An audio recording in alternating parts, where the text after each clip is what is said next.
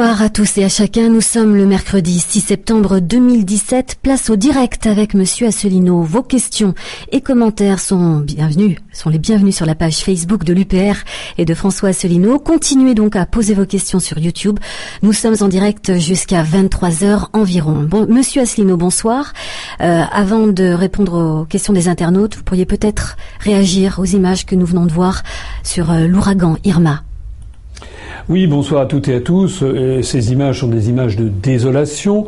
Euh, comme on le sait, euh, un ouragan de très forte puissance, le maximum, un ouragan de force 5, est passé sur une partie de l'arc Caraïbe aujourd'hui et en particulier euh, sur les îles françaises euh, de Saint-Martin qui est euh, partagée avec les Pays-Bas, la partie sud est, néerlandaise, la partie nord est française, et sur l'île de Saint-Barthélemy. Ce sont deux îles assez petites qui se situent au nord-ouest de la Guadeloupe. J'avais eu l'occasion d'ailleurs de de me rendre à Saint-Barthélemy au printemps de, 2000, de 2016. Vous savez, c'est cette île qui est sortie d'ailleurs de l'Union européenne puisqu'elle a changé de statut. Alors ces deux îles, Saint-Martin et Saint-Barthélemy, ont été frappées par un ouragan de force 5. Il est à craindre qu'il y ait des victimes à déplorer. Il y a déjà eu beaucoup de dégâts matériels. Il y a eu des blessés. Euh, il faut espérer qu'il n'y aura pas de, de victimes. Euh, et en tout cas, toute notre compassion va à nos compatriotes euh, de l'outre-mer français, en particulier de Saint-Barthélemy, où, d'après ce que j'ai vu, euh, le cyclone, euh, l'œil du cyclone s'est attardé pendant 50 minutes aujourd'hui. ça me permet de dire deux choses, d'ailleurs, ces images. La première, c'est, je l'ai dit dans mon programme présidentiel, je le redis aujourd'hui, je trouve qu'une place beaucoup plus importante devrait être donnée aux informations nationales sur ce qui se passe dans l'outre-mer français, que ce soit aux Antilles, dans l'océan Indien, dans l'océan Pacifique, et pas seulement à l'occasion de ces calamités naturelles qui arrivent régulièrement, malheureusement. On sait que c'est au mois de septembre, en général, euh, qu'arrive la saison des ouragans euh, euh, dans, l'hémisphère nord, du côté des Caraïbes, et que les cyclones arrivent à la Réunion plutôt en, janvier, février. Il faudra en parler de façon plus générale parce que nos compatriotes, eh représentent une partie non négligeable de la population française. Hein. plus de 2% des, des Français vivent dans l'outre-mer. La deuxième chose que je voudrais dire, c'est que quand on parle de calamité naturelle, on devrait aussi avoir le souci de, de, bien présenter aux Français l'ensemble des calamités qui se produisent dans le monde et pas de faire une sélection. Euh, il y a quelques, quelques jours, euh, on a parlé à la télévision française, dans tous les grands médias, de l'ouragan Harvey qui avait frappé euh, le Texas aux États-Unis, où il y a eu effectivement beaucoup de dégâts, avec, je crois, 75 milliards de dollars de dégâts, et paraît-il, on a déploré une quarantaine de morts. Évidemment, c'est triste, c'est terrible même. Mais comment se fait-il que les médias français n'ont rien dit sur les inondations terrifiantes qu'il y a eu, notamment au Bangladesh euh, ou en Inde, et qui ont causé au même moment euh, plusieurs centaines, même plusieurs milliers de morts. Voilà, nous à l'UPR, nous estimons et qu'on ne doit pas faire le tri entre les désolations, entre les morts. Et lorsqu'il y a des terribles calamités naturelles qui se produisent, comme c'est le cas en Asie du Sud en ce moment, eh il faut aussi en parler et ne pas se focaliser uniquement sur le monde occidental. Voici donc la première question posée par Laurent Mazon qui se demande où se situe la frontière entre le lobbying et la corruption. Pourriez-vous définir ces deux mots? Alors c'est une bonne question parce que euh, je rappelle d'ailleurs que dans mon, dans mon programme que j'avais présenté en 2011, j'avais déjà attiré l'attention sur le fait euh, qu'en réalité le lobbying euh, s'apparente étroitement à une activité qui était jadis totalement prohibée, pénalisée et, et punie par la loi et réprimandée par les tribunaux qui s'appelle le trafic d'influence. Le trafic d'influence consiste précisément à acquérir, à faire changer d'avis ou d'opinion le détenteur d'une autorité publique en lui offrant des cadeaux pour qu'il soit influencé pour faire une politique qui soit celle, justement, souhaitée par celui qui fait le trafic d'influence. Alors le lobbying, on n'en est pas très loin. Le lobbying, certes, en général, c'est quand même pas carrément de la corruption. Encore que, en règle générale, normalement, ça devrait se limiter à une espèce d'influence et de magistère intellectuel. Mais tout le monde sait très bien que derrière le lobbying, il se cache souvent des invitations au restaurant, ça c'est le minimum, des invitations à faire des voyages, d'études entre guillemets, euh, mais aussi ça peut être par exemple que l'on ouvre généreusement euh, des, euh, des temps d'antenne dans les grands médias nationaux. Il est évident que quelqu'un qui possède un, un milliardaire français et qui possède des journaux ou des grandes chaînes de télévision ou de radio a évidemment un pouvoir d'influence sur un, un responsable politique notamment au moment des élections, si vous voyez ce que je veux dire. Donc, en réalité, la nuance est extrêmement fragile et ténue. En fait, il y a une espèce de continuité, de continuum entre le trafic d'influence avec la corruption qui est réprimandée par la loi et le lobbying. C'est la raison pour laquelle j'avais dit dans mon programme présidentiel, j'y reviens, que en réalité, il faudrait quasiment interdire le lobbying. Et si on ne peut pas l'interdire strictement, en tout cas lui couper les ailes. Il est inadmissible que selon la mode américaine, il y ait des milliers de lobbyistes, c'est-à-dire de gens qui sont payés par Monsanto, par BASF, par des grands groupes industriels et financiers, qui font le siège des chefs de bureau de la Commission européenne au Berlaymont à Bruxelles. De la même façon qu'il est inadmissible que l'on essaie de réglementer la présence de lobbyistes dans les couloirs euh, du Parlement français. Moi j'estime que les lobbyistes devraient être interdits non seulement dans les parlements, mais aussi à la Commission européenne. Voilà. Alors comment faire? Eh bien, il faut l'interdire. Ça n'empêche pas que les lobbyistes en question pourraient, par exemple, se payer, je sais pas moi, des, pages de publicité dans les journaux, éventuellement transmettre par la voie, par une voie hiérarchique, des rapports où ils essaient de défendre leurs intérêts. Mais le système qui consiste à autoriser qu'il y ait un contact physique direct entre des lobbyistes qui viennent voir des chefs de bureau, qui leur offrent éventuellement une caisse de bouteilles de champagne, un voyage à l'étranger, etc., c'est évidemment la porte ouverte à la corruption pure et simple. En tout cas, si nous arrivons au pouvoir, eh bien, ça fera partie des éléments très importants, c'est de lutter contre ce lobbying proliférant. Parce que si on y réfléchit bien, le lobbying, c'est en définitive euh, un détournement du suffrage universel et faire régner la loi du plus riche par rapport à la loi de la majorité, c'est évidemment inacceptable. Une nouvelle question d'Alexia Trossé. Bonsoir Monsieur Asselineau. Une fois sorti de l'Union européenne, par quels moyens lutterez-vous contre l'évasion fiscale? Ben, euh, actuellement, l'évasion fiscale, elle est essentiellement favorisée euh, par justement euh, l'Union européenne et puis également euh, par le processus dit de mondialisation. Euh, derrière l'évasion fiscale, il y a d'ailleurs plusieurs réalités qui se cachent. Il y a la fraude fiscale pure et simple, là où il y a des gens qui font des actes délictueux, comme par exemple sortir de façon illégale euh, des, sommes qui ne sont pas déclarées en, France. Et puis il y a l'évasion fiscale légale qui consiste à transférer des mouvements de capitaux vus et au su de tout le monde. Et ça, c'est rendu possible par les traités européens, notamment un article dont j'ai souvent parlé, qui est l'article 63 du traité sur le fonctionnement de l'Union européenne. Actuellement, on constate quoi? J'avais déjà eu l'occasion d'en parler, je crois, mais c'est toujours intéressant d'y revenir. Ça a été quoi le fameux scandale LuxLeaks, les fuites sur le Luxembourg? Eh bien, euh, il a été euh, porté à l'attention du public voici deux ou trois ans. Euh, que le Premier ministre du Luxembourg de l'époque, qui se trouvait être Jean-Claude Juncker, actuellement président de la Commission européenne à Bruxelles, que Jean-Claude Juncker avait adopté, avait fait adopter par son gouvernement dans le Grand-Duché du Luxembourg, avait fait adopter une législation extrêmement favorable aux entreprises, de telle sorte que des très grandes entreprises internationales, multinationales, pouvaient transférer des capitaux ou par un jeu d'écriture comptable faire apparaître des bénéfices très importants au Luxembourg et quasiment des pertes, par exemple en France. Les pertes ne sont pas taxées, donc il n'y avait pas d'impôt à acquitter. En revanche, les impôts, les, bénéfices apparaissaient fictivement euh, ou en partie fictivement euh, dans la filiale luxembourgeoise, sauf que justement au Luxembourg, la taxation des profits des entreprises était extrêmement faible. C'est ça en fait l'évasion fiscale.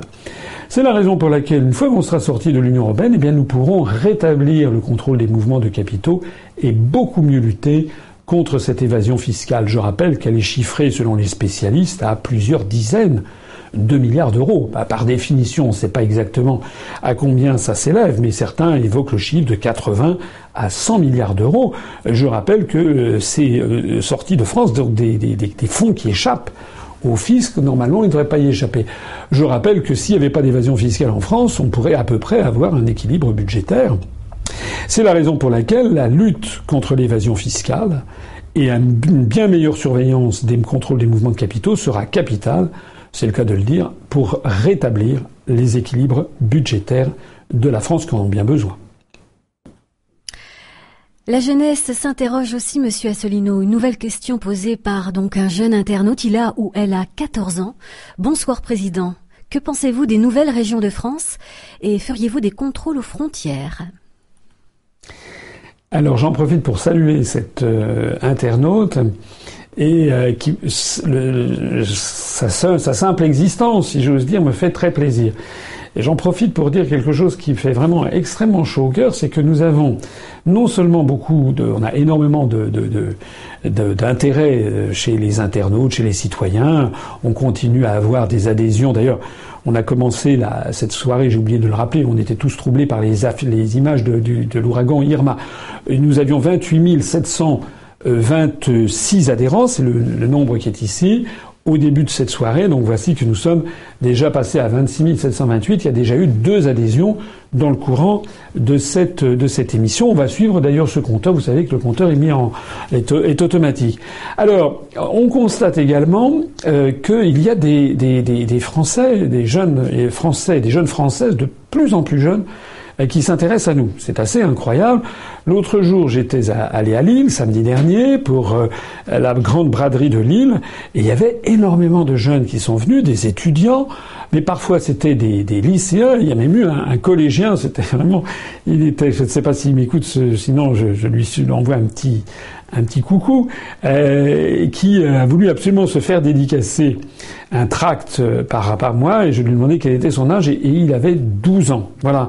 Dans le courrier aujourd'hui, j'ai vu arriver également un courrier qui a été envoyé par un, petit, petit Français qui, qui, a un prénom assez étonnant. Il s'appelle Cyr, C-Y-R, comme Saint-Cyr. Je ne vais pas dire son nom de famille, mais qui m'a envoyé un petit message. Il se reconnaîtra aussi euh, pour me demander une affiche dédicacée. Et euh, il, il me dit pas son âge, mais la façon dont la lettre est très très très gentille et tournée me donne à penser qu'il doit avoir entre 11 et 14 ans, quelque chose comme ça. Donc bienvenue également à cette à cet internaute de, de 14 ans. La question sur les régions, euh, là je vais être je vais répondre très rapidement. Il faut euh, que cet internaute et les autres qui se posent des questions aillent voir la conférence que j'ai faite, euh, que j'avais faite, hein, que j'avais enregistrée à, Namur, je crois en Belgique, euh, sur les, les euro-régions. C'est-à-dire que le redécoupage des régions vise en fait à démanteler progressivement la République, à avoir des régions qui s'opposent de plus en plus au pouvoir central et à promouvoir une Europe, des États-Unis d'Europe, euh, sur le modèle euh, des États-Unis d'Amérique, mais les États-Unis d'Europe, il faut faire attention à ce qu'on appelle les États. Pour beaucoup de gens, quand ils pensent à États-Unis d'Europe, ils pensent à France, Italie, Espagne, Portugal, etc. Alors que dans les concepteurs de la politique dite des euro-régions, quand ils pensent à État, ils pensent à des sous-entités nationales, comme par exemple euh, bien euh, euh, la Catalogne, qui fait parler beaucoup d'elle en ce moment, le nord de l'Italie, les Flandres, la Wallonie, l'Écosse, et puis des gens qui en France verraient bien la Belgique, excusez-moi, la, la, Bretagne, ou bien l'Aquitaine, la, Nouvelle-Aquitaine, etc., créer en fait un démembrement de la République. C'est évidemment totalement anticonstitutionnel, et c'est extrêmement grave. Parce que quand on pense que la République française, les 65-67 millions d'habitants que nous sommes, qui est quand même la quatrième puissance nucléaire au monde, trois, quatrième ou cinquième, qui est quand même la 7, 6, 7 ou huitième puissance économique au monde, qui a un siège permanent au Conseil de sécurité, si nous, nous n'arrivons pas à résister au rouleau compresseur euh, des néoconservateurs américains et de la construction européenne, est-ce que vous imaginez qu'une Corse indépendante, une Bretagne indépendante, une Alsace indépendante, une Catalogne indépendante, etc., etc., pourrait mieux y résister? Évidemment non. C'est la raison pour laquelle il faut être très vigilant là-dessus. Quant au contrôle aux frontières, quant au contrôle aux frontières, j'ai déjà dit que les contrôles aux frontières dépendaient actuellement non pas des traités européens euh, stricto sensu, mais des accords de Schengen qui sont disjoints des accords européens, des traités européens. En revanche, la politique migratoire est fixée euh, par euh, plusieurs articles des traités européens. moi, dans mon programme, j'avais préparé, présenté l'idée selon laquelle il faut d'abord sortir de l'Union européenne pour récupérer nos leviers, nos pouvoirs de décision dans tous les domaines, y compris en matière migratoire. Et j'avais proposé que, s'agissant des accords de Schengen, eh bien, on demande aux Français s'ils souhaitent que nous y restions ou que nous en sortions. Sachant que, comme je l'ai déjà dit, l'Islande ou la Norvège ne font pas partie de l'Union européenne mais sont dans Schengen, par exemple, alors que le Royaume-Uni ou l'Irlande, qui sont dans l'Union européenne, le Royaume-Uni l'est encore pour l'instant, eux ne sont pas dans Schengen, donc ce sont deux choses totalement euh, disjointes. À propos d'ailleurs d'immigration, nous allons mettre en place une, je vais mettre en place euh, un grand comité de travail sur cette question des problèmes migratoires en France, parce que c'est un sujet où certains euh, internautes nous ont reproché, c'est pas faux, euh, d'être peut-être pas suffisamment explicite. Pourtant, j'ai eu l'occasion de m'en expliquer. Moi, je voudrais, je souhaite faire comme le fait toujours l'UPR, c'est-à-dire faire quelque chose qui soit honnête, qui soit fiable, où l'on euh, on, ne, se berce pas ni d'illusions, ni de fantasmes, etc. Et on regarde en face la question des problèmes migratoires en France. Qu'est-ce qui se cache derrière? Quelles sont les forces qu'il y a derrière? Qu'en pensent également les Français, etc. Donc au cours des mois qui viennent, probablement, on contribuera avec l'esprit UPR, c'est-à-dire un esprit de sagesse et de rassemblement national, on contribuera à essayer de regarder cette question droit dans les yeux, mais avec bienveillance, mais aussi sans non plus trop euh, faire preuve de naïveté. Hein. C'est un sujet qui préoccupe les Français. Il est temps que l'UPR ait une doctrine beaucoup plus précise que celle que pour l'instant j'avais développée. Autre question qui préoccupe Joséphine Dussol. Question malicieuse. Bonsoir, Président. C'est avec plaisir que nous avons constaté que vos vacances studieuses vous ont permis de revenir en pleine forme et même un tantinet allégé. Je cite, fermez les guillemets. Alors, elle pense que vous avez perdu 5 kilos. Est-ce que vous confirmez, Monsieur Asselineau? Là, c'est là, ce n'est plus, ça n'est plus un entretien en direct. Là, c'est closer, euh, c'est du People Magazine. Euh, oui, de toute façon, je n'ai rien à, je n'ai rien à, à cacher. Figurez-vous que faire ce que je fais, c'est harassant, c'est très stressant. Préparer des élections présidentielles, c'est extraordinairement euh, prenant. C'est un, je pense que c'est un des stress maximum que l'on puisse avoir dans une vie, probablement, à part des grands accidents, bien entendu, ou des grandes maladies. Mais en termes professionnels, c'est quand même très très stressant. Et il est exact que, bah, au cours des, des, des mois et des, des, deux dernières années, je m'étais un petit peu comme tout le monde, un petit peu laissé aller. Enfin, pas comme tout le monde, mais parfois, notamment quand on est dans ce genre de situation stressante. Donc, j'ai profité des vacances, en effet, pour essayer d'entamer un changement de régime alimentaire. Donc je me suis beaucoup documenté, comme je le fais toujours très sérieusement. Et effectivement, je pense que j'ai perdu même un peu plus que 5 kilos. Et je pense que ça va, que j'espère que ça va durer et continuer. Voilà. Merci en tout cas de prendre soin de ma santé. Euh, question internationale posée par Julien Brard. Bonsoir, Monsieur le Président. Quel regard portez-vous sur les élections en Allemagne du 24 septembre prochain? Alors, euh, je regarde euh, ça euh, avec euh, le regard d'un observateur extérieur. Il s'était trouvé, je crois, c'était au début de cette année, me semble-t-il, au pire moment de la crise des migrants en Allemagne, ce qu'on appelle les migrants. Madame, Merkel, qui avait pris une position très en pointe pour accueillir les migrants et contraire d'ailleurs à ce que souhaitait une majorité de la population allemande, avait pâti dans les sondages d'une baisse très forte de popularité, de telle sorte que son euh, que euh, son, son principal compétiteur, je ne veux pas dire son, son seul compétiteur, parce qu'il en est en Allemagne comme en France, c'est-à-dire qu'on focalise l'opinion publique des États du monde entier sur deux, deux, deux, deux, deux compétiteurs. Mais en fait, il y aura d'autres, il y aura d'autres, euh, il y a, d'autres partis qui vont se présenter aux élections générales qui vont, qui, qui vont avoir lieu en Allemagne. Mais il est vrai que compte tenu des situa la situation, le prochain chancelier sera soit de nouveau Madame Merkel, soit le, candidat euh, du Parti socialiste démocrate du SPD, qui est Monsieur euh, Martin Schulz, qui est l'ancien euh, président du Parlement européen. Alors, il est vrai qu'au début de cette année, à un moment, le, Monsieur Schulz avait, semble-t-il, paru à être talonné les, sondages de, de Madame Merkel. Maintenant, c'est terminé. Madame Merkel est donnée avec une avance qui est très très considérable par rapport à son à son challenger, de telle sorte que il est assez vraisemblable, il est assez vraisemblable que Madame Merkel euh, va euh, euh, pouvoir poursuivre un nouveau mandat de chancelier, ce qui va faire que elle est en train de s'inscrire dans l'histoire de l'Allemagne parmi la liste des les quelques très grands chanceliers qu'a connu l'Allemagne, Bismarck et, et, dans l'Allemagne d'après Seconde Guerre mondiale, quelqu'un comme comme par exemple Adenauer ou comme Helmut Helmut Kohl. Cela étant, cela étant, euh, le problème de l'Allemagne, euh, il, est, euh, il, est, il est devant nous il est devant nous parce que Madame Merkel, si elle bénéficie d'un nouveau mandat de, chancelière, je rappelle que ça fait maintenant euh, plus de 11 euh, ans, je crois qu'elle est arrivée au pouvoir en 2006, euh, ça va faire donc, si elle poursuit comme ça, si elle est chancelière pendant 14-15 ans, c'est l'équivalent de deux septennats, Madame Merkel ne va pas trouver, si elle est réélue, ne va pas forcément trouver dans cette réélection des motifs pour modifier sa politique tout à fait intransigeante dans la défense des intérêts nationaux allemands et en particulier dans la gestion de l'euro et dans le moins-disant social dont nous pâtissons actuellement. Il est bien évident que les réformes de la loi travail, par exemple, découlent directement du prétendu modèle allemand. J'ai déjà eu l'occasion d'en parler. Le bilan de Mme Merkel, il est flatteur sous certains côtés, c'est exact. C'est quand même l'Allemagne, elle, de loin maintenant, la première puissance économique européenne.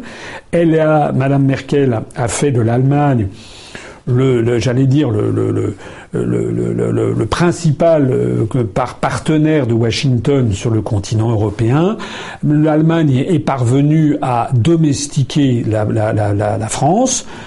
D'ailleurs, M. Macron a commis des actes que je trouve absolument scandaleux, comme par exemple le fait euh, euh, de, recevoir au, Conseil des ministres euh, le vice-chancelier d'Allemagne, M. Gabriel, qui est également ministre des Affaires étrangères, qui est venu, on a publié ça dans notre dernière dans notre dernière revue de presse. Il est venu à, à l'Élysée, on le voit comme ça, une photo extraordinaire. Il est en train d'écouter, puis on a Macron qui est là avec euh, cette espèce de, parapheur dans lequel il y a des notes. On a l'impression qu'il passe un oral, comme comme comme à. Est-ce que est-ce que j'ai pas dit de sottise? C'est-à-dire que l'Allemagne a désormais une espèce de droit moral reconnu par les dirigeants français de nous donner des instructions en matière économique, sociale, diplomatique, bientôt militaire et autres. C'était d'ailleurs pas un coup d'essai puisque quelques jours auparavant, M. Macron avait déjà fait venir Mme Merkel à un sommet euh, à Paris sur l'Afrique où il y avait le président euh, du, Mali, le président du Niger et puis Mme Merkel qui, telle une duègne, était en train d'écouter ce que disait ce Macron. Alors euh, moi je trouve ça scandaleux pour ce qui concerne la France, puisque la France n'a pas à, être intimidée, à obéir aux injonctions venant de Berlin. Mais il faut reconnaître que vu de Berlin, vu de l'Allemagne, il y en a un certain nombre d'Allemands qui ont de motifs de satisfaction de voir que désormais, alors qu'en 1962-63, la puissance la plus importante d'Europe, c'était la République française sous Charles de Gaulle, ben maintenant, la puissance la plus importante d'Europe, je suis désolé, c'est l'Allemagne sous Angela Merkel. Mais a contrario, la situation en Allemagne présente aussi beaucoup de problèmes. Vous savez ou vous ne savez pas, parce que les médias français en général glissent ça sous le tapis, qu'on estime qu'il y a plus de 6 millions d'Allemands et qui gagnent des sommes dérisoires euh, en, en matière salariale, du style 1 euro de l'heure. 1 euro de l'heure. Il y a plus de 6 millions d'Allemands qui sont dans cette situation. C'est-à-dire qu'en fait, l'Allemagne est en train de réinventer sur leur sol national un travail d'esclave. En fait, on a troqué le chômage de masse en Allemagne contre des boulots de misère c'est-à-dire l'appauvrissement général. C'est ça, en fait, qui se cache en France derrière, derrière ce que l'on nous propose. J'ajoute aussi qu'en Allemagne, il y a beaucoup de problèmes très graves dont personne ne parle parce que ce sont des, des problèmes à long terme. Il y a très peu d'Allemands, en tout cas beaucoup moins qu'en France, qui sont propriétaires de leur résidence principale. Il y a en Allemagne également un vieillissement de la population qui est considérable. Euh, et il y a en Allemagne des problèmes de, de, friction, c'est le moins que l'on puisse dire, et de choc avec des, des migrants, notamment euh, venus du Moyen-Orient et venus de Turquie, qui sont, qui sont également très, très graves. Donc l'Allemagne a beaucoup de problèmes devant elle, mais l'un des principaux problèmes de l'Allemagne, c'est que il y a eu une réunion de prix Nobel d'économie qui s'est tenue en Allemagne justement il y a quelques jours et qui a conclu que euh, si l'Allemagne ne change pas sa position vis-à-vis de l'endettement des États d'Europe, c'est-à-dire s'il n'y a pas une mutualisation des dettes des États, l'euro explosera. Donc la question c'est est-ce que les Allemands vont être d'accord en tant que peuple collectif pour considérer qu'ils doivent partager le fardeau de la dette des Grecs, des Italiens, des Portugais, des Espagnols, des Français. Euh. La réponse, à mon avis, est non. Et donc, en fait, l'Allemagne tient la clé du désastre qui ne cesse de se développer sur l'euro. Le direct de François Solino se poursuit avec euh, cette question d'un fidèle de Corinthe 2. Bonsoir, monsieur Asselineau. Que ferez-vous si un jour des banques viennent vous voir pour vous proposer un financement? Euh, Alors d'abord, ce n'est pas d'actualité. Deuxièmement, euh, pour l'instant, nous n'avons, je l'ai déjà dit, l'UPR n'a aucun financement bancaire. Donc euh, nous avons, c'est d'ailleurs disponible, il suffit d'aller regarder nos comptes à la Commission nationale des comptes de campagne et des financements politiques, la CNCCFP. Euh, L'UPR n'a aucun emprunt bancaire et l'UPR n'a que pratiquement que très très peu de frais financiers.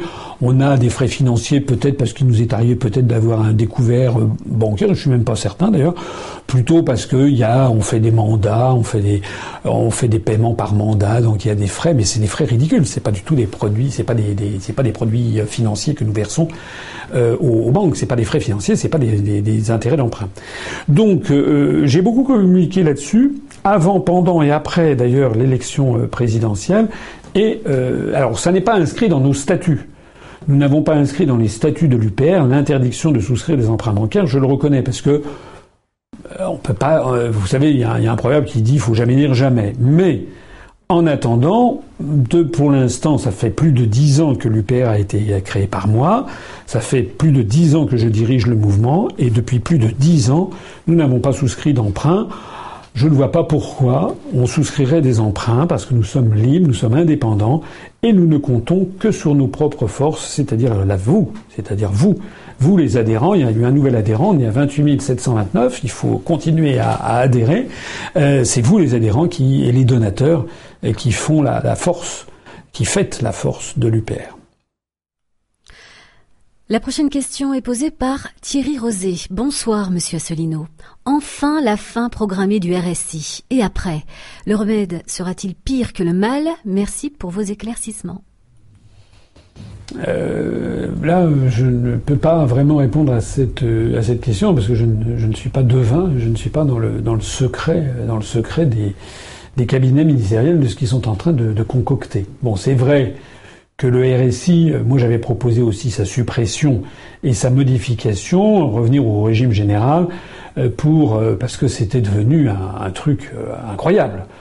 C'est d'ailleurs un sujet que je ne connaissais pas. Moi, je ne suis pas un indépendant.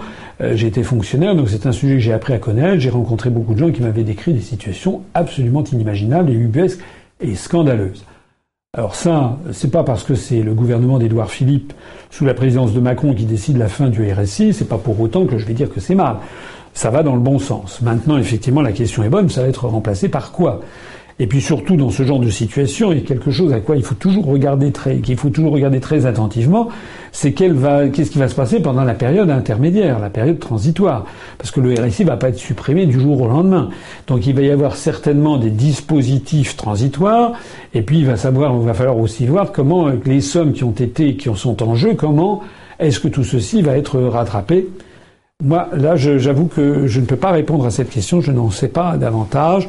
Je ne suis pas sûr d'ailleurs que ça soit encore très clair dans l'esprit de nos dirigeants. Une nouvelle question posée par Martin Corson. Bonsoir, monsieur Asselineau. Euh, il nous demande quel regard portez-vous sur le rapatriement de plus de 300 tonnes d'or par l'État allemand?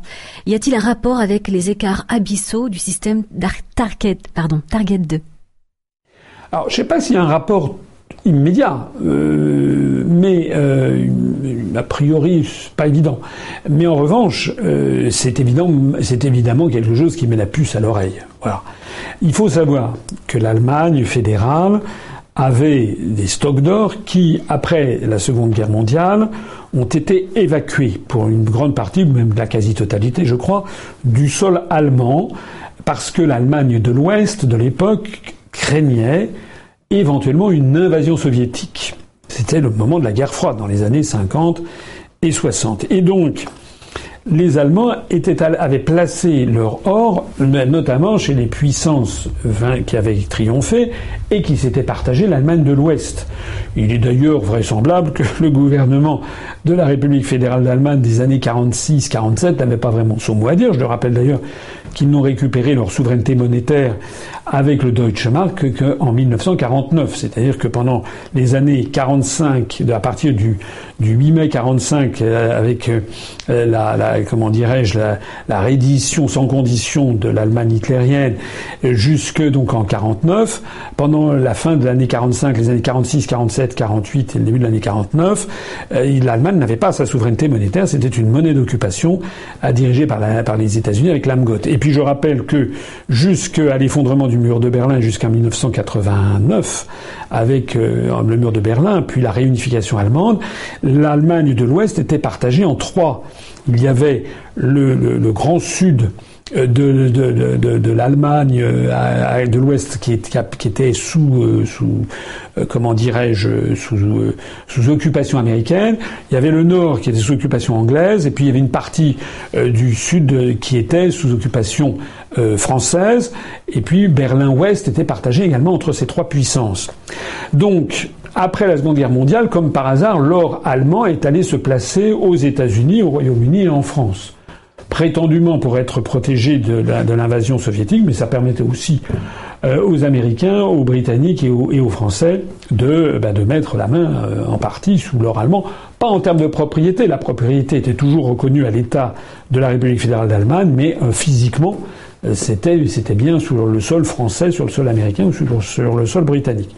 Alors effectivement, vous avez vu les appels, les dépêches de presse, vous avez vu les articles de journaux récemment, c'est que l'Allemagne, depuis maintenant un certain temps, réclame sur l'air des lampions, si j'ose dire, le rapatriement de son or déposé aux États-Unis, au Royaume-Uni, en France. La France, on a appris ces jours-ci que tout l'or allemand, c'était, je crois, 330 tonnes, ce qui est quand même pas rien, d'or allemand qui était entreposé en France dans les coffres, je suppose, de la Banque de France à Paris, c'est-à-dire à 40 mètres sous terre, c'est extrêmement sécurisé, que tout cet or avait été donc euh, finalement restitué à l'Allemagne. Je crois savoir que ça n'est pas encore du tout le cas de l'or qui a été placé aux États-Unis, et vous le savez, il y a des rumeurs qui circulent comme quoi les Américains, en fait, aurait en partie disposé de l'or allemand. Il y a même des théories comme quoi euh, les barres de 12 kilos, vous savez, les lingots d'or, ça fait un kilo, c'est petit comme ça. Je vous en sortirai un la prochaine fois. Alors, j'ai pas de, j'ai pas de lingots d'or, je crois que ça vaut quelque chose comme 30 000, 30 000 euros. Et les barres de 12 kilos, paraît-il que dans certains cas, elles auraient été euh, évidées, puis à l'intérieur, il y aurait eu du tungstène qui aurait été mis, qui vaut beaucoup moins cher, mais qui a une densité assez comparable. Alors, pourquoi l'Allemagne fait-elle ça? Ben, Ça sent mauvais, évidemment. Personne ne va dire que c'est une marque de confiance. Si l'Allemagne fait ça, c'est que elle voit bien effectivement les déficits colossaux de, de, Target 2, euh, colossaux pour les pays du Sud, ça lui procure à elle des excédents colossaux de l'ordre de 900 950 milliards d'euros qui sont venus des pays du Sud. Mais contrairement à ce que pourrait penser un certain nombre d'observateurs qui ne connaîtraient pas forcément très bien les, le mécanisme monétaire, le fait que la banque, euh, que la Bundesbank allemande est une créance de l'ordre de 950 milliards d'euros sur la Banque de Grèce, la Banque d'Italie, la Banque d'Espagne, la Banque du Portugal n'est pas une bonne chose parce que ça affaiblit considérablement le bilan de la Bundesbank puisque ce sont des créances qui sont suspects, notamment la Banque de Grèce et même la Banque d'Italie, puisque les prix Nobel d'économie dont je parlais tout à l'heure évoluent à 11%, 11% la probabilité que l'Italie fasse banqueroute à court terme. Donc probablement les Allemands se sont dit il n'y a aucune raison finalement euh, de laisser notre or à la disposition euh, de ces pays. D'autant plus euh, que bah, beaucoup d'économistes envisagent un effondrement du système financier international au cours des mois ou des deux, trois ans qui viennent. Le pire n'est jamais sûr, bien entendu, mais il est sûr en tout cas que le fait que l'Allemagne veuille récupérer son or est un signal d'alarme, un autre qui vient se multiplier, comme si les autorités allemandes avaient elles-mêmes anticipé qu'il y ait un grand crash financier qui risque de se produire. Et si crash financier il se produisait, c'est-à-dire si d'un seul coup les marchés financiers mondiaux ne tout simplement ne fonctionnaient plus, non seulement, bien entendu, le commerce international s'effondrerait, la, mondialisation inévitable partirait en fumée, mais même la vie quotidienne des gens serait extrêmement impactée.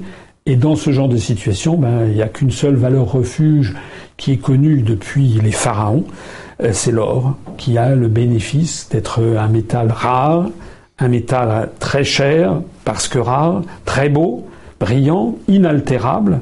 L'or est absolument inaltérable et en plus avec une très forte densité. C'est la raison pour laquelle l'or, dans toutes les civilisations du monde, est devenu un symbole de puissance, de richesse, et le symbole même de l'argent. C'est la raison pour laquelle je pense qu'il faut suivre avec beaucoup d'attention ce que font les Allemands. Je conclurai ce petit propos en disant que si nous arrivons au pouvoir, nous demanderons au minimum, au minimum, on verra les voies et moyens juridiques de le faire, mais au minimum, nous demanderons une commission d'enquête parlementaire sur les raisons qui ont poussé M. Sarkozy à brader aux alentours des années 2009, je ne sais plus, et par là, 20% du stock d'or des Français au plus bas, au moment où l'or était le plus bas. Nous nous demanderons des comptes à l'ancien président de la République française et aux, personnes qui ont autorisé ce choix absolument délirant de vendre 20% de l'or des Français. Continuez à poser vos questions en or à Monsieur Asselineau sur YouTube, comme l'a fait cet internaute Yvan Lightwind, qui est tombé sur un article qui parle de la privatisation de la Française des Jeux. Si cela se fait, que va-t-il se passer, Monsieur Asselineau? Est-ce que la France se tire une balle dans le pied, comme elle le ferait avec la suppression de la taxe d'habitation? Ce sont des choses différentes. Euh, la Française des Jeux, c'est quoi? C'est une société euh, publique en partie, en tout cas. Je sais pas si elle est. Il me semble qu'elle n'est pas forcément 100% publique. En tout cas, elle est majoritairement publique. Elle est peut-être même entièrement publique, que je ne me rappelle plus. Euh, c'est en fait l'héritière, la lointaine héritière euh, de la loterie nationale. Euh, je ne sais pas si les internautes savent d'où vient la loterie nationale. La loterie nationale, euh, elle vient, c'est une décision qui fut prise, tenez-vous bien, par un roi de France il y a longtemps. Euh, C'était par François Ier. C'est François Ier, donc au début du XVIe siècle, qui a eu euh, l'idée euh, de lancer, ce que, je crois que ça existait déjà d'ailleurs en Italie, mais comme François Ier s'inspirait de ce qui se passait dans l'Italie de la Renaissance, euh, François Ier avait lancé cette histoire de loterie, puisque comme vous le savez, à chaque fois qu'il y a des jeux d'argent, eh bien, le vrai gagnant, c'est celui qui organise les jeux d'argent. C'est comme les banques. Le vrai gagnant des banques, c'est les banques. C'est elles, c'est elles qu'elles empochent, elles, tiennent des comptes, elles prêtent de l'argent, elles peuvent faire de la création monétaire, mais au bout du compte, c'est quand même elles qui empochent les produits financiers. Ben, c'est pareil avec une loterie, c'est-à-dire qu'on fait miroiter un très très gros lot à, à quelqu'un, donc les gens rêvent qu'ils vont avoir ce gros lot, mais en réalité, pendant qu'il y a une personne qui va avoir le gros lot, il y a des dizaines de milliers, des centaines de milliers, des millions parfois de personnes qui, elles, se font plumer un petit quelque chose, et au total, c'est l'organisateur de la loterie qui ramasse la mise. Alors ça avait été créé par François Ier, ça avait quand même été considéré à l'époque, notamment par le Vatican. Je, dis ça de mémoire. Hein. Je ne suis pas. Faudrait que je. Mais de mémoire de ce que je crois euh, connaître de l'histoire, il me semble que le, Saint-Siège de l'époque, l'Église catholique, euh, a toujours été contre les jeux d'argent parce que bah, c'est contraire aux, aux, enseignements de la Bible. Tu gagneras ta vie à la sueur de ton front. Le jeu d'argent est un jeu, c'est de l'argent facile qui est gagné uniquement par le hasard. Et pour, euh, certaines, euh, pour certains théologiens, le hasard, c'est une forme du diable. Donc l'idée même que quelqu'un puisse gagner d'un seul coup, sans autre raison que simplement un jeu de hasard, gagner des sommes folles, était considérée comme quelque chose d'impie par l'Église catholique. C'est la raison pour laquelle, pendant des siècles, Et même encore dans les années 50, 60, 70 du XXe siècle, eh bien, il y avait très peu de jeux de hasard. Les casinos étaient extrêmement réglementés, ils le sont d'ailleurs toujours, mais il y a beaucoup plus de casinos qui se sont ouverts, parce que les casinos attirent par ailleurs la pègre, la mafia, les trafics en tout genre, notamment le blanchiment d'argent. Mais euh, de façon plus générale, la loterie nationale était extrêmement encadrée. Je me rappelle par exemple quand j'étais petit, dans les années 60 euh, ou du XXe siècle, j'étais tout petit, de mémoire, je crois qu'il y avait un tirage de la loterie nationale peut-être par mois. Euh, et le gros lot était une somme très importante, mais c'était pas les sommes délirantes que l'on voit. On a vu d'ailleurs, il y a un, jeu, une loterie qui s'est tenue aux États-Unis, je crois qu'il y a, une semaine ou 15 jours, il y a une, américaine de Chicago qui, je crois, était infirmière dans un hôpital qui a gagné un pactole, je ne sais plus combien, 750 millions de, de, dollars, on est presque au milliard de dollars. Ce sont des sommes qui donnent le vertige. Alors, il est assez intéressant de noter, en termes d'évolution de civilisation, que la baisse de la pratique religieuse en France et en Occident, que la baisse notamment de l'influence de l'Église, de l'Église catholique, que la montée en puissance du capitalisme financier, de la montée en puissance de la mondialisation inévitable, de la montée en puissance du cynisme tous azimuts, c'est-à-dire que la seule chose qui importe c'est de faire du, la loi du fric, eh bien tout ceci s'est traduit en effet par une latitude de plus en plus accrue offerte euh, à la loterie nationale, qui a changé de nom, qui s'est appelée la Française des Jeux, et puis les tirages qui avaient lieu une fois par semaine, je crois une fois par mois, sont devenus une fois par semaine, puis plusieurs fois par semaine, puis maintenant tous les jours, puis il y a plus multiplicité de jeux, je crois qu'il y a le loto, l'euro million, le tac au tac, le truc et le machin. Moi, je, je, je, je ne suis pas un expert de tout ça. Maintenant, c'est un nouveau pas en avant ou en arrière, c'est-à-dire que maintenant on privatise ce système. C'est-à-dire que à chaque fois qu'il y a une privatisation, qu'est-ce qui risque de se passer? Je suppose qu'il va y avoir un cahier des charges. Mais en réalité, on a très souvent vu que les entreprises privées piétinent le cahier des charges. Si vous allez jouer au loto, vous verrez, hein, j'ai vu ça dans, des cafés, il y a marqué attention, euh, ça peut produire un phénomène d'addiction, c'est interdit, je crois, aux mineurs de jouer à ces jeux d'argent, parce qu'il y a des gens qui, malheureusement, jouent des fortunes, il y a des, gens qui gagnent peu d'argent et qui parfois consacrent 10, 20, 30% de leur salaire à ces jeux d'argent. Ça devient complètement déraisonnable. Mais il y a quand même encore un petit, un petit, euh, euh, un petit garde-fou euh, qui est utilisé. Mais qu'est-ce qui se passe demain? S'il y a des jeux d'argent où on propose aux gens des sommes énormes, énormes, énormes, comme c'est déjà le cas avec l'euro million, si on propose un milliard d'euros, dix milliards d'euros, j'en sais rien, et si on autorise, à part des jeux d'argent qui ont été totalement libéralisés, à ce que des gens s'endettent ou ça peut très très mal se terminer. On a vu des cas en Asie où il y avait des, euh, c'est dans l'histoire, hein, où il y avait des, des, familles entières qui étaient entièrement ruinées jusqu'à la deuxième ou troisième génération. Voilà. Moi, je trouve que tout ça n'est pas bon.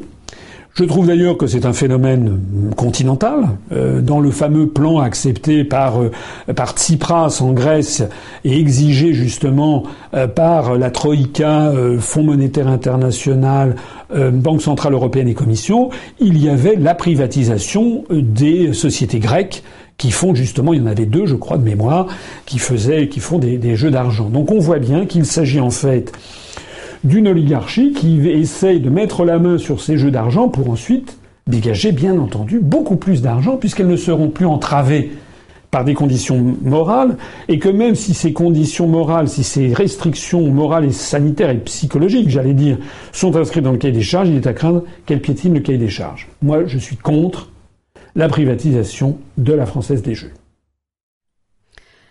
La question suivante est signée ADM. Bonsoir, monsieur Asselineau. Pensez-vous que l'on doive arrêter avec cette république qui nous enterre pour repasser à la monarchie? Euh, alors là, c'est un vaste sujet qui m'amènerait à parler de la monarchie. voilà, c'est ce que je note, ce que je suis attentif à ce qui se passe sur Internet et tout, c'est que j'ai le sentiment que le sentiment euh, que le monarchiste en France est un peu sur une espèce de croissance. Ça reste très très très très modéré. Mais alors même que l'idée d'une monarchie en France dans les années 60, 70, enfin disons 70, 80 était euh, paraissait totalement délirante, Autant maintenant, on voit un petit peu, euh, euh regarder le, comment dirais-je, avec une certaine, il y, a, une espèce de nouvelle pensée monarchiste qui se manifeste en France. Alors moi, là-dessus, qu'est-ce que je peux dire? Moi, je suis très républicain. le mouvement que j'ai créé s'appelle l'Union populaire républicaine. Mais moi, je suis fidèle aux enseignements de la République, celle qui a fait que moi, comme beaucoup d'autres, comme beaucoup de Français, avons bénéficié de l'ascenseur au mérite républicain, avons euh, cette, cet idéal de liberté, d'égalité, de fraternité, qui a été celui des pères fondateurs de la République et qui a permis justement de casser la société féodale qui était celle de la monarchie française d'Ancien Régime. Pour autant, les gens qui m'écoutent j'essaie toujours d'être nuancé, reconnaîtront que parmi tous les responsables politiques français qui s'expriment, euh, j'allais dire dans les médias, c'est un grand mot puisque les médias se sont refermés sur moi, mais sur Internet, moi j'ai fait une très longue conférence qui s'appelle euh, L'histoire de France, que, tout, que beaucoup de gens regardé. Je pense que euh, tout le monde peut me reconnaître, à commencer par des monarchistes ou des royalistes, que je suis l'un des rares, sinon le seul responsable politique français à avoir insisté à ce point, notamment dans cette histoire de France, sur le rôle essentiel qu'a joué la monarchie française dans la constitution de la France. C'est un fait. C'est un fait que c'est les, rois de France qui, à partir du mythique roi Pharamond euh, jusqu'au tout dernier qui est, Louis-Philippe, c'est un fait que ce sont les rois qui ont bâti la France, et tout spécialement la dynastie des Capétiens qui est montée sur le trône avec, euh, euh, Hugues, Capet en 876. Donc, en 976. Donc, le, je suis le premier à reconnaître que la France, dans ses, j'allais dire, dans ses gènes culturels, dans son rapport au pouvoir, est un pays où le peuple français a, est encore pétri d'idéaux monarchiques. Euh, on le voit d'ailleurs dans l'élection présidentielle. Euh, on a vu d'ailleurs ces jours-ci euh, des gens comme comment il s'appelle Monsieur Christophe Barbier, là, celui qui porte, vous savez, l'écharpe rouge pour cirer les pompes des puissants du moment le plus vite possible. On a vu Monsieur Barbier qui a dit que Macron c'était un mélange, je sais plus quoi, de, de, Louis XIV et de je sais pas qui. Il a, il a comparé, c'est-à-dire que très rapidement en France, les gens, pourquoi est-ce que l'élection présidentielle attire tellement l'attention? C'est parce que les Français ont un peu confusément le sentiment d'élire le roi. Donc euh, il y a la nécessité sans doute en France, euh, c'est pas demain la veille, on n'est pas une société, on est une société latine également, donc très, également euh, pétri par la pensée impériale romaine, par la pensée dogmatique de la Sainte Église catholique. Je rappelle que les souverains pontifs, le pape c'est un souverain pontife, souverain, pontif, pontifex maximus, le fabricant de ponts, c'est ça que ça veut dire. C'était une des titulatures de l'empereur de Rome. C'est ça l'histoire de France hein, en, en profondeur. Donc, euh, au moment où tout va mal, on peut concevoir que des gens se disent finalement cette République euh, ne nous a, ne nous mène en ce moment qu'au désastre. Et puis il y a euh, ces présidents de la République sont indignes. Il faut avouer que les trois derniers, enfin Nicolas Sarkozy, François Hollande et Emmanuel Macron, dévalorisent constamment la fonction. Et donc il y a des Français qui se disent la nostalgie, la nostalgie de la grandeur Louis XIVe, la nostalgie de Versailles, la nostalgie sur laquelle Charles de Gaulle avait, avait, avait surfé. Moi, ce que je voudrais dire à ça, c'est que autant je suis en faveur de la revalorisation de la fonction du président de la République, autant je pense que l'idée de la monarchie, quand même, est une idée qui pose problème. Pourquoi? D'abord parce que vous savez que les, royalistes en France ne sont pas d'accord. Entre ceux qui sont les partisans euh, du comte de Paris, c'est-à-dire qui descendent des orléanistes, et ceux qui sont les partisans euh, du duc d'Anjou, c'est-à-dire les légitimistes. Bon, je ne vais pas ici raconter, sinon j'en ai pour un quart d'heure à raconter cette histoire, mais déjà, ils ne sont pas d'accord entre eux. Deuxièmement, euh, j'observe souvent que les gens qui parlent du retour de la monarchie ne parlent jamais de choses concrètes, c'est-à-dire quel serait le roi. Euh, le roi, pour les tenants des orléanistes, c'est le comte de Paris. Moi, je suis allé voir un jour ce que disait, ce qu'on dit chez le comte de Paris. Euh, j'observe euh, que le comte de Paris, euh, et que c'est d'ailleurs pareil pour son compétiteur le duc d'Anjou, Mais a priori, c'est plutôt en termes de droit, c'est quand même plutôt le comte de Paris qui, serait le plus légitime, si j'ose dire. Mais enfin, je rentre pas dans ces débats parce que je connais tous les détails de cette longue affaire qui remonte euh, à la guerre de succession d'Espagne. Euh, force est quand même de constater que lorsque vous lisez ce que dit le comte de Paris, il est pour l'Europe. C'est pas du tout quelqu'un, le duc d'Anjou aussi, ce ne sont pas des personnes qui ont dit il faut sortir de l'Union européenne.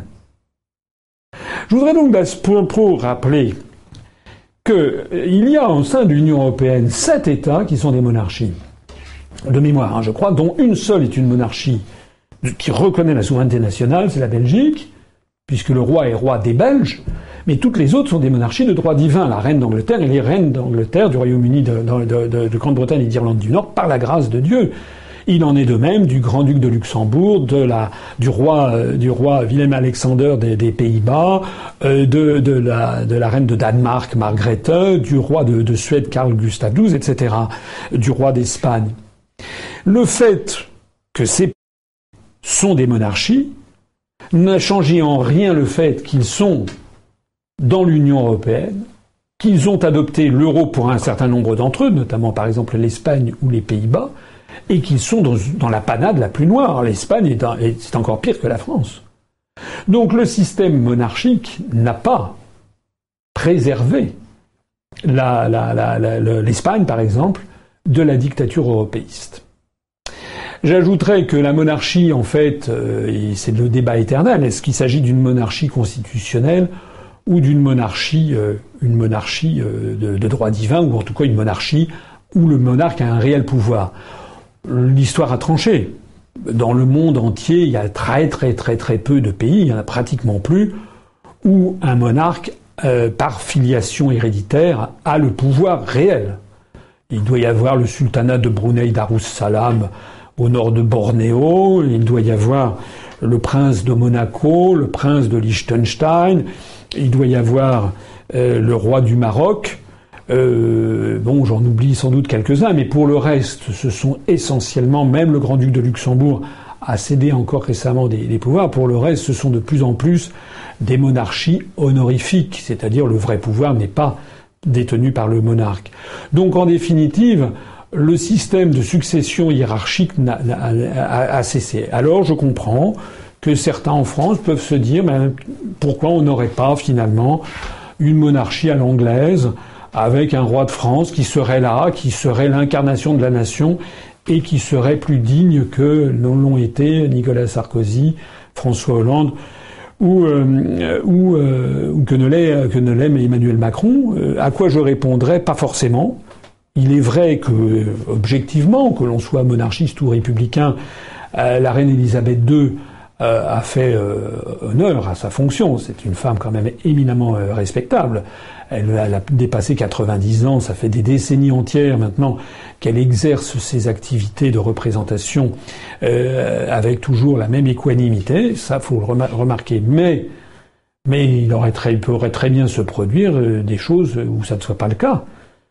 Je rappelle quand même que Édouard, euh, VIII a été contraint à l'abdication dans les années 30, non pas tant parce qu'il s'était marié avec une euh, roturière divorcée, Mrs. Simpson, que parce qu'en réalité, Édouard VIII en, pinçait, si j'ose dire vulgairement, pour Adolf Hitler. Et donc c'est un, la, la, la, les hauts dirigeants du Royaume britannique qui avaient, qui avaient dit qu'il fallait mettre un terme à ce, à ce système. Voilà, en réalité, il n'y a pas de bon système. Moi, je crois que la République française, maintenant, ça fait deux siècles, plus de deux siècles qu'elle est, qu'elle est là. En revanche, et là où je suis d'accord avec les royalistes, et qu'il faut euh, reconnaître l'héritage monarchique de la France, et je pense qu'il faut aussi savoir que les Français cherchent un chef, un chef d'État qui ne soit pas à la tête d'une faction, d'une bande, et qu'il sache faire prévaloir l'intérêt général, l'intérêt national avec dignité et autorité. Nous allons à présent marquer une courte pause. Restez avec nous. Nous retrouverons Monsieur Asselineau dans un instant. Euh, n'hésitez pas à lui poser vos questions puisque nous sommes en direct encore une bonne heure et nous revenons juste après cette vidéo explicative sur les délocalisations. Pardon.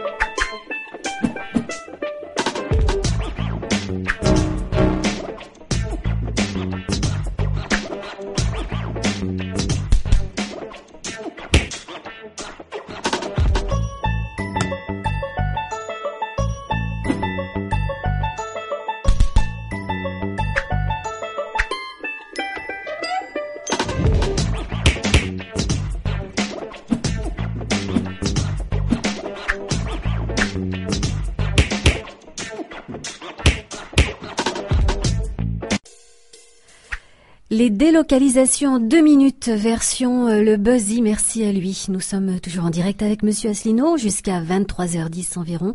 Monsieur Asselineau qui a déjà répondu à une douzaine de questions, donc n'hésitez pas à lui poser euh, toutes vos questions. Nous sommes en direct donc. Et la prochaine question est signée Patrice Le Facteur. L'UPR va-t-elle défiler contre la réforme du Code du travail à Paris, Monsieur Asselineau? Alors je vais répondre à cette question, mais avant de répondre, je voudrais dire deux choses. D'abord, je vois que nous avons fait de nouvelles adhésions, donc on en est à 28 732, on avait commencé à 726. Donc on a fait six adhésions depuis le début de, cette, de ce direct. Eh bien, vous êtes les bienvenus. Il faut absolument, euh, se, absolument se, se mobiliser. J'en profite pour dire que depuis le 5 juillet dernier, euh, nous avons fait plus de 2040 adhésions. Hein, depuis le 5 juillet, c'est-à-dire après la présidentielle et après les législatives. Comme quoi, l'UPR continue à bien se porter, mine de rien. Évidemment, on n'a plus les mêmes taux d'adhésion, les, mêmes rythmes d'adhésion que pendant la présidentielle, on a notre record quotidien a, atteint 333 adhésions dans une seule journée.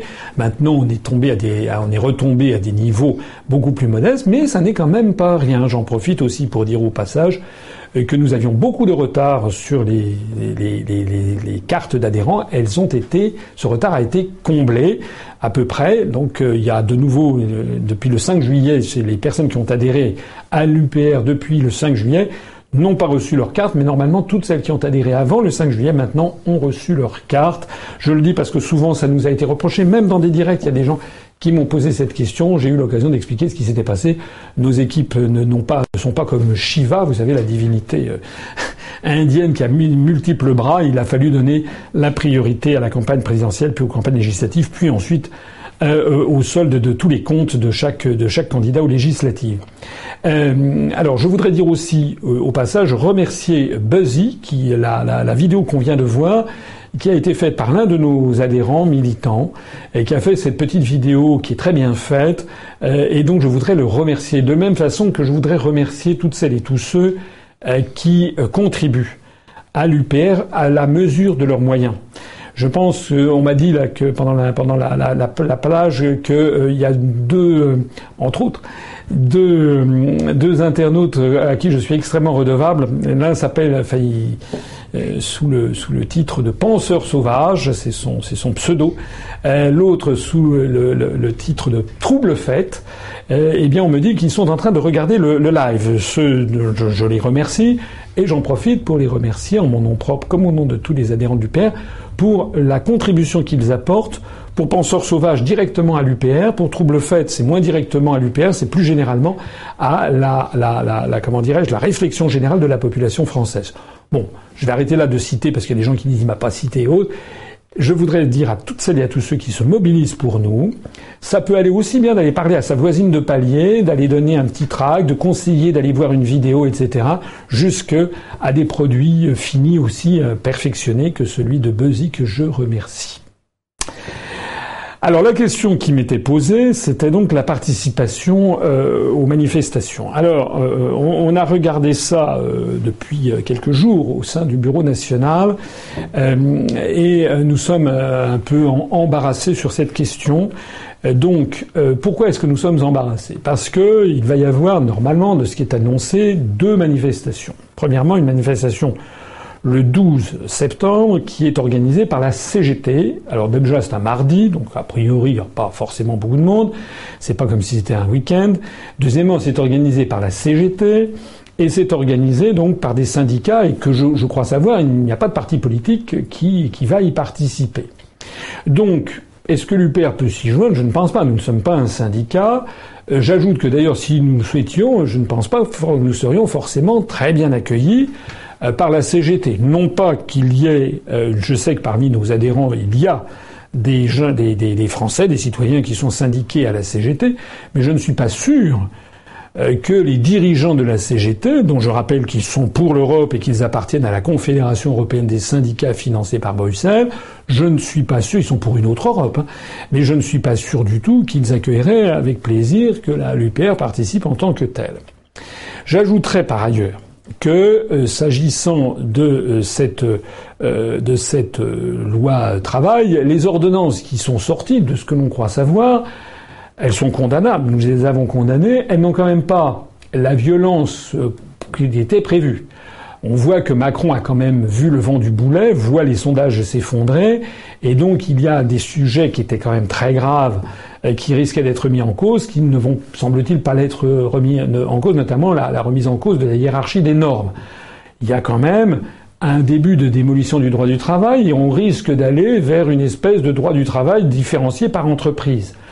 Euh, cela étant, ça peut donner aussi, dans certains cas, des PME un petit peu plus de latitude d'action. Je voudrais rappeler à ce propos une des raisons pour lesquelles nous sommes un petit peu embarrassés, c'est que l'UPR est un mouvement de large rassemblement et nous avons parmi nos adhérents des syndiqués, des syndiqués à la CGT, mais on a aussi des syndiqués à FO. Or, FO refuse de participer à cette manifestation. Euh, et même mieux encore, euh, il y a un syndicaliste FO, je crois, qui a rejoint les équipes de Macron à l'Élysée.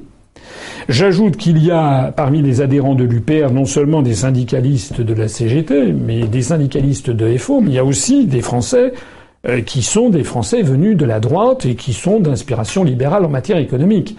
Je ne suis pas certain, je suis même certain du contraire, qu'ils n'apprécieraient pas que le mouvement politique auquel ils ont adhéré sur la foi de la charte fondatrice, euh, d'un seul coup, se mette à la remorque de la CGT.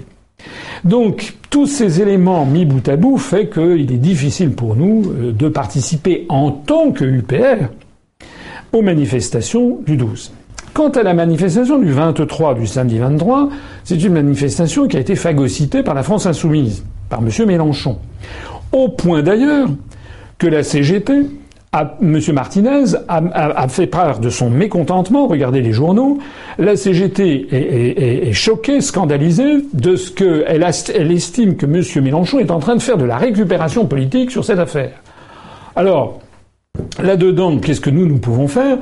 Est-ce que nous devons aller manifester euh, derrière M. Mélenchon sur une date que nous n'avons pas choisie, sachant que les médias risque d'apporter euh, aux manifestants de M. Mélenchon euh, de faire comme si les gens qui manifestent pour l'UPR manifestaient pour M. Mélenchon. Il n'en est pas question.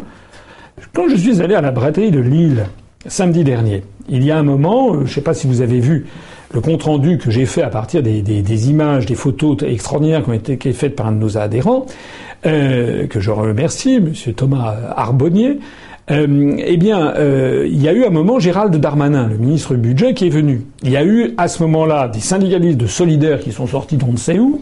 Il y a eu des militants de France Insoumise qui étaient là, et puis il y avait des militants de l'UPR qui étaient là. Et donc toutes ces personnes sont allées euh, scander des, slogans contre le ministre. Le Solidaire et Monsieur et les militants de France Insoumise avaient comme slogan "Rendez-nous nos 5 euros". Ils faisaient référence à la réduction de 5 euros par mois de l'APL. Mais les militants de l'UPR, eux, avaient un autre slogan. Ils disaient Expliquez-nous les gopés. Et d'ailleurs, vous verrez sur le reportage que nous avons fait que M. Darmanin a été confronté, il s'est heurté à nos pancartes où on voyait la sortie de l'Union européenne. Pas besoin de vous dire que c'était pas le genre de la maison France Insoumise. Pendant que j'ai dédicacé, moi, des, affiches à la braderie de Lille, où on a eu beaucoup de jeunes, comme je le disais tout à l'heure, on a eu des adhésions, il y avait le stand d'à côté avec France Insoumise, où il y a eu l'un des députés euh, du, Nord euh, qui de, de, France Insoumise, Adrien Carès, j'écorche son nom, je m'oublie un petit peu, euh, qui est, venu prendre la parole et qui a fait un discours pendant une demi-heure pour dénoncer la loi du travail, la loi travail, tout à fait. Dans ce qu'il disait, il y avait pas mal de choses avec lesquelles d'ailleurs j'étais d'accord, j'entendais d'une oreille. Il a également dénoncé le, rôle de First Lady en disant c'était une mode américaine. Je me dis tiens, ça me rappelle quelque chose. Mais pendant la demi-heure où le député de France Insoumise a parlé, il n'a pas été question d'une seule seconde ni des traités européens, ni des grandes orientations de politique économique.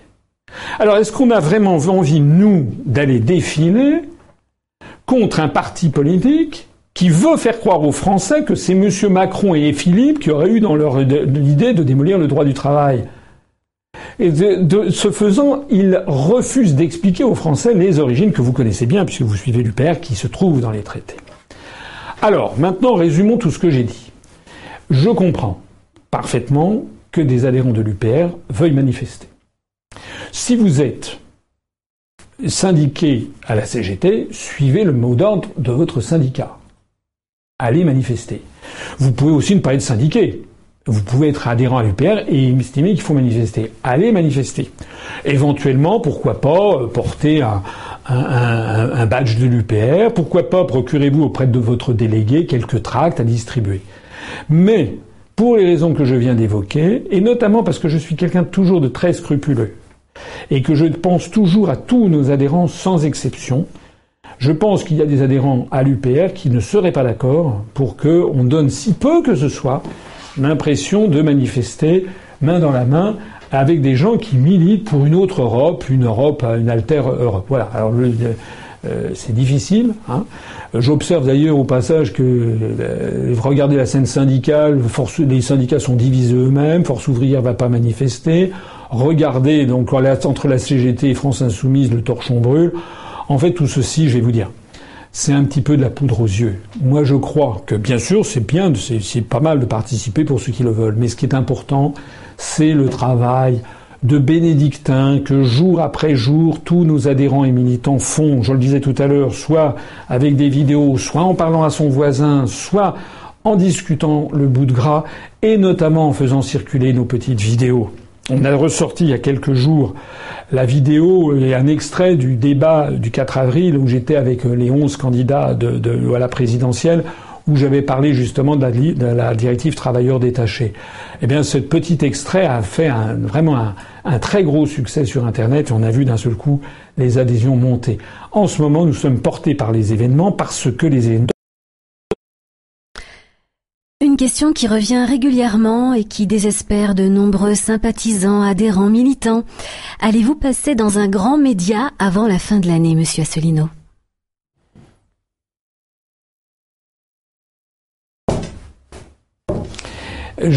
Pour ceux qui n'auraient pas lu le compte-rendu de la braderie de Lille, je rappelle que lorsque je suis allé à la braderie de Lille, je tiens à remercier une nouvelle fois euh, Olivier Durnay, notre délégué départemental, mais aussi tous les militants adhérents de l'UPR du Nord et même du Pas-de-Calais ou du Benelux qui, qui avaient fait le déplacement, euh, pour leur grande motivation. Quand on est allé là-bas, ma venue avait été euh, portée à la connaissance des médias locaux, notamment de La Voix du Nord, de Nord Éclair, de Grand Lille TV, de France 3, etc.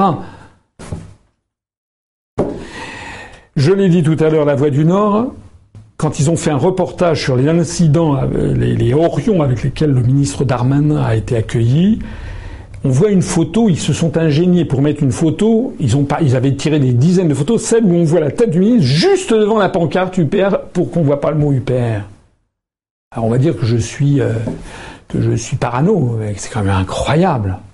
Et d'ailleurs dans le texte, il citait Solidaire, il citait France Insoumise, il ne nous citait pas. Grand Lille TV, qui est une, télévision locale qui a quand même de, l'impact.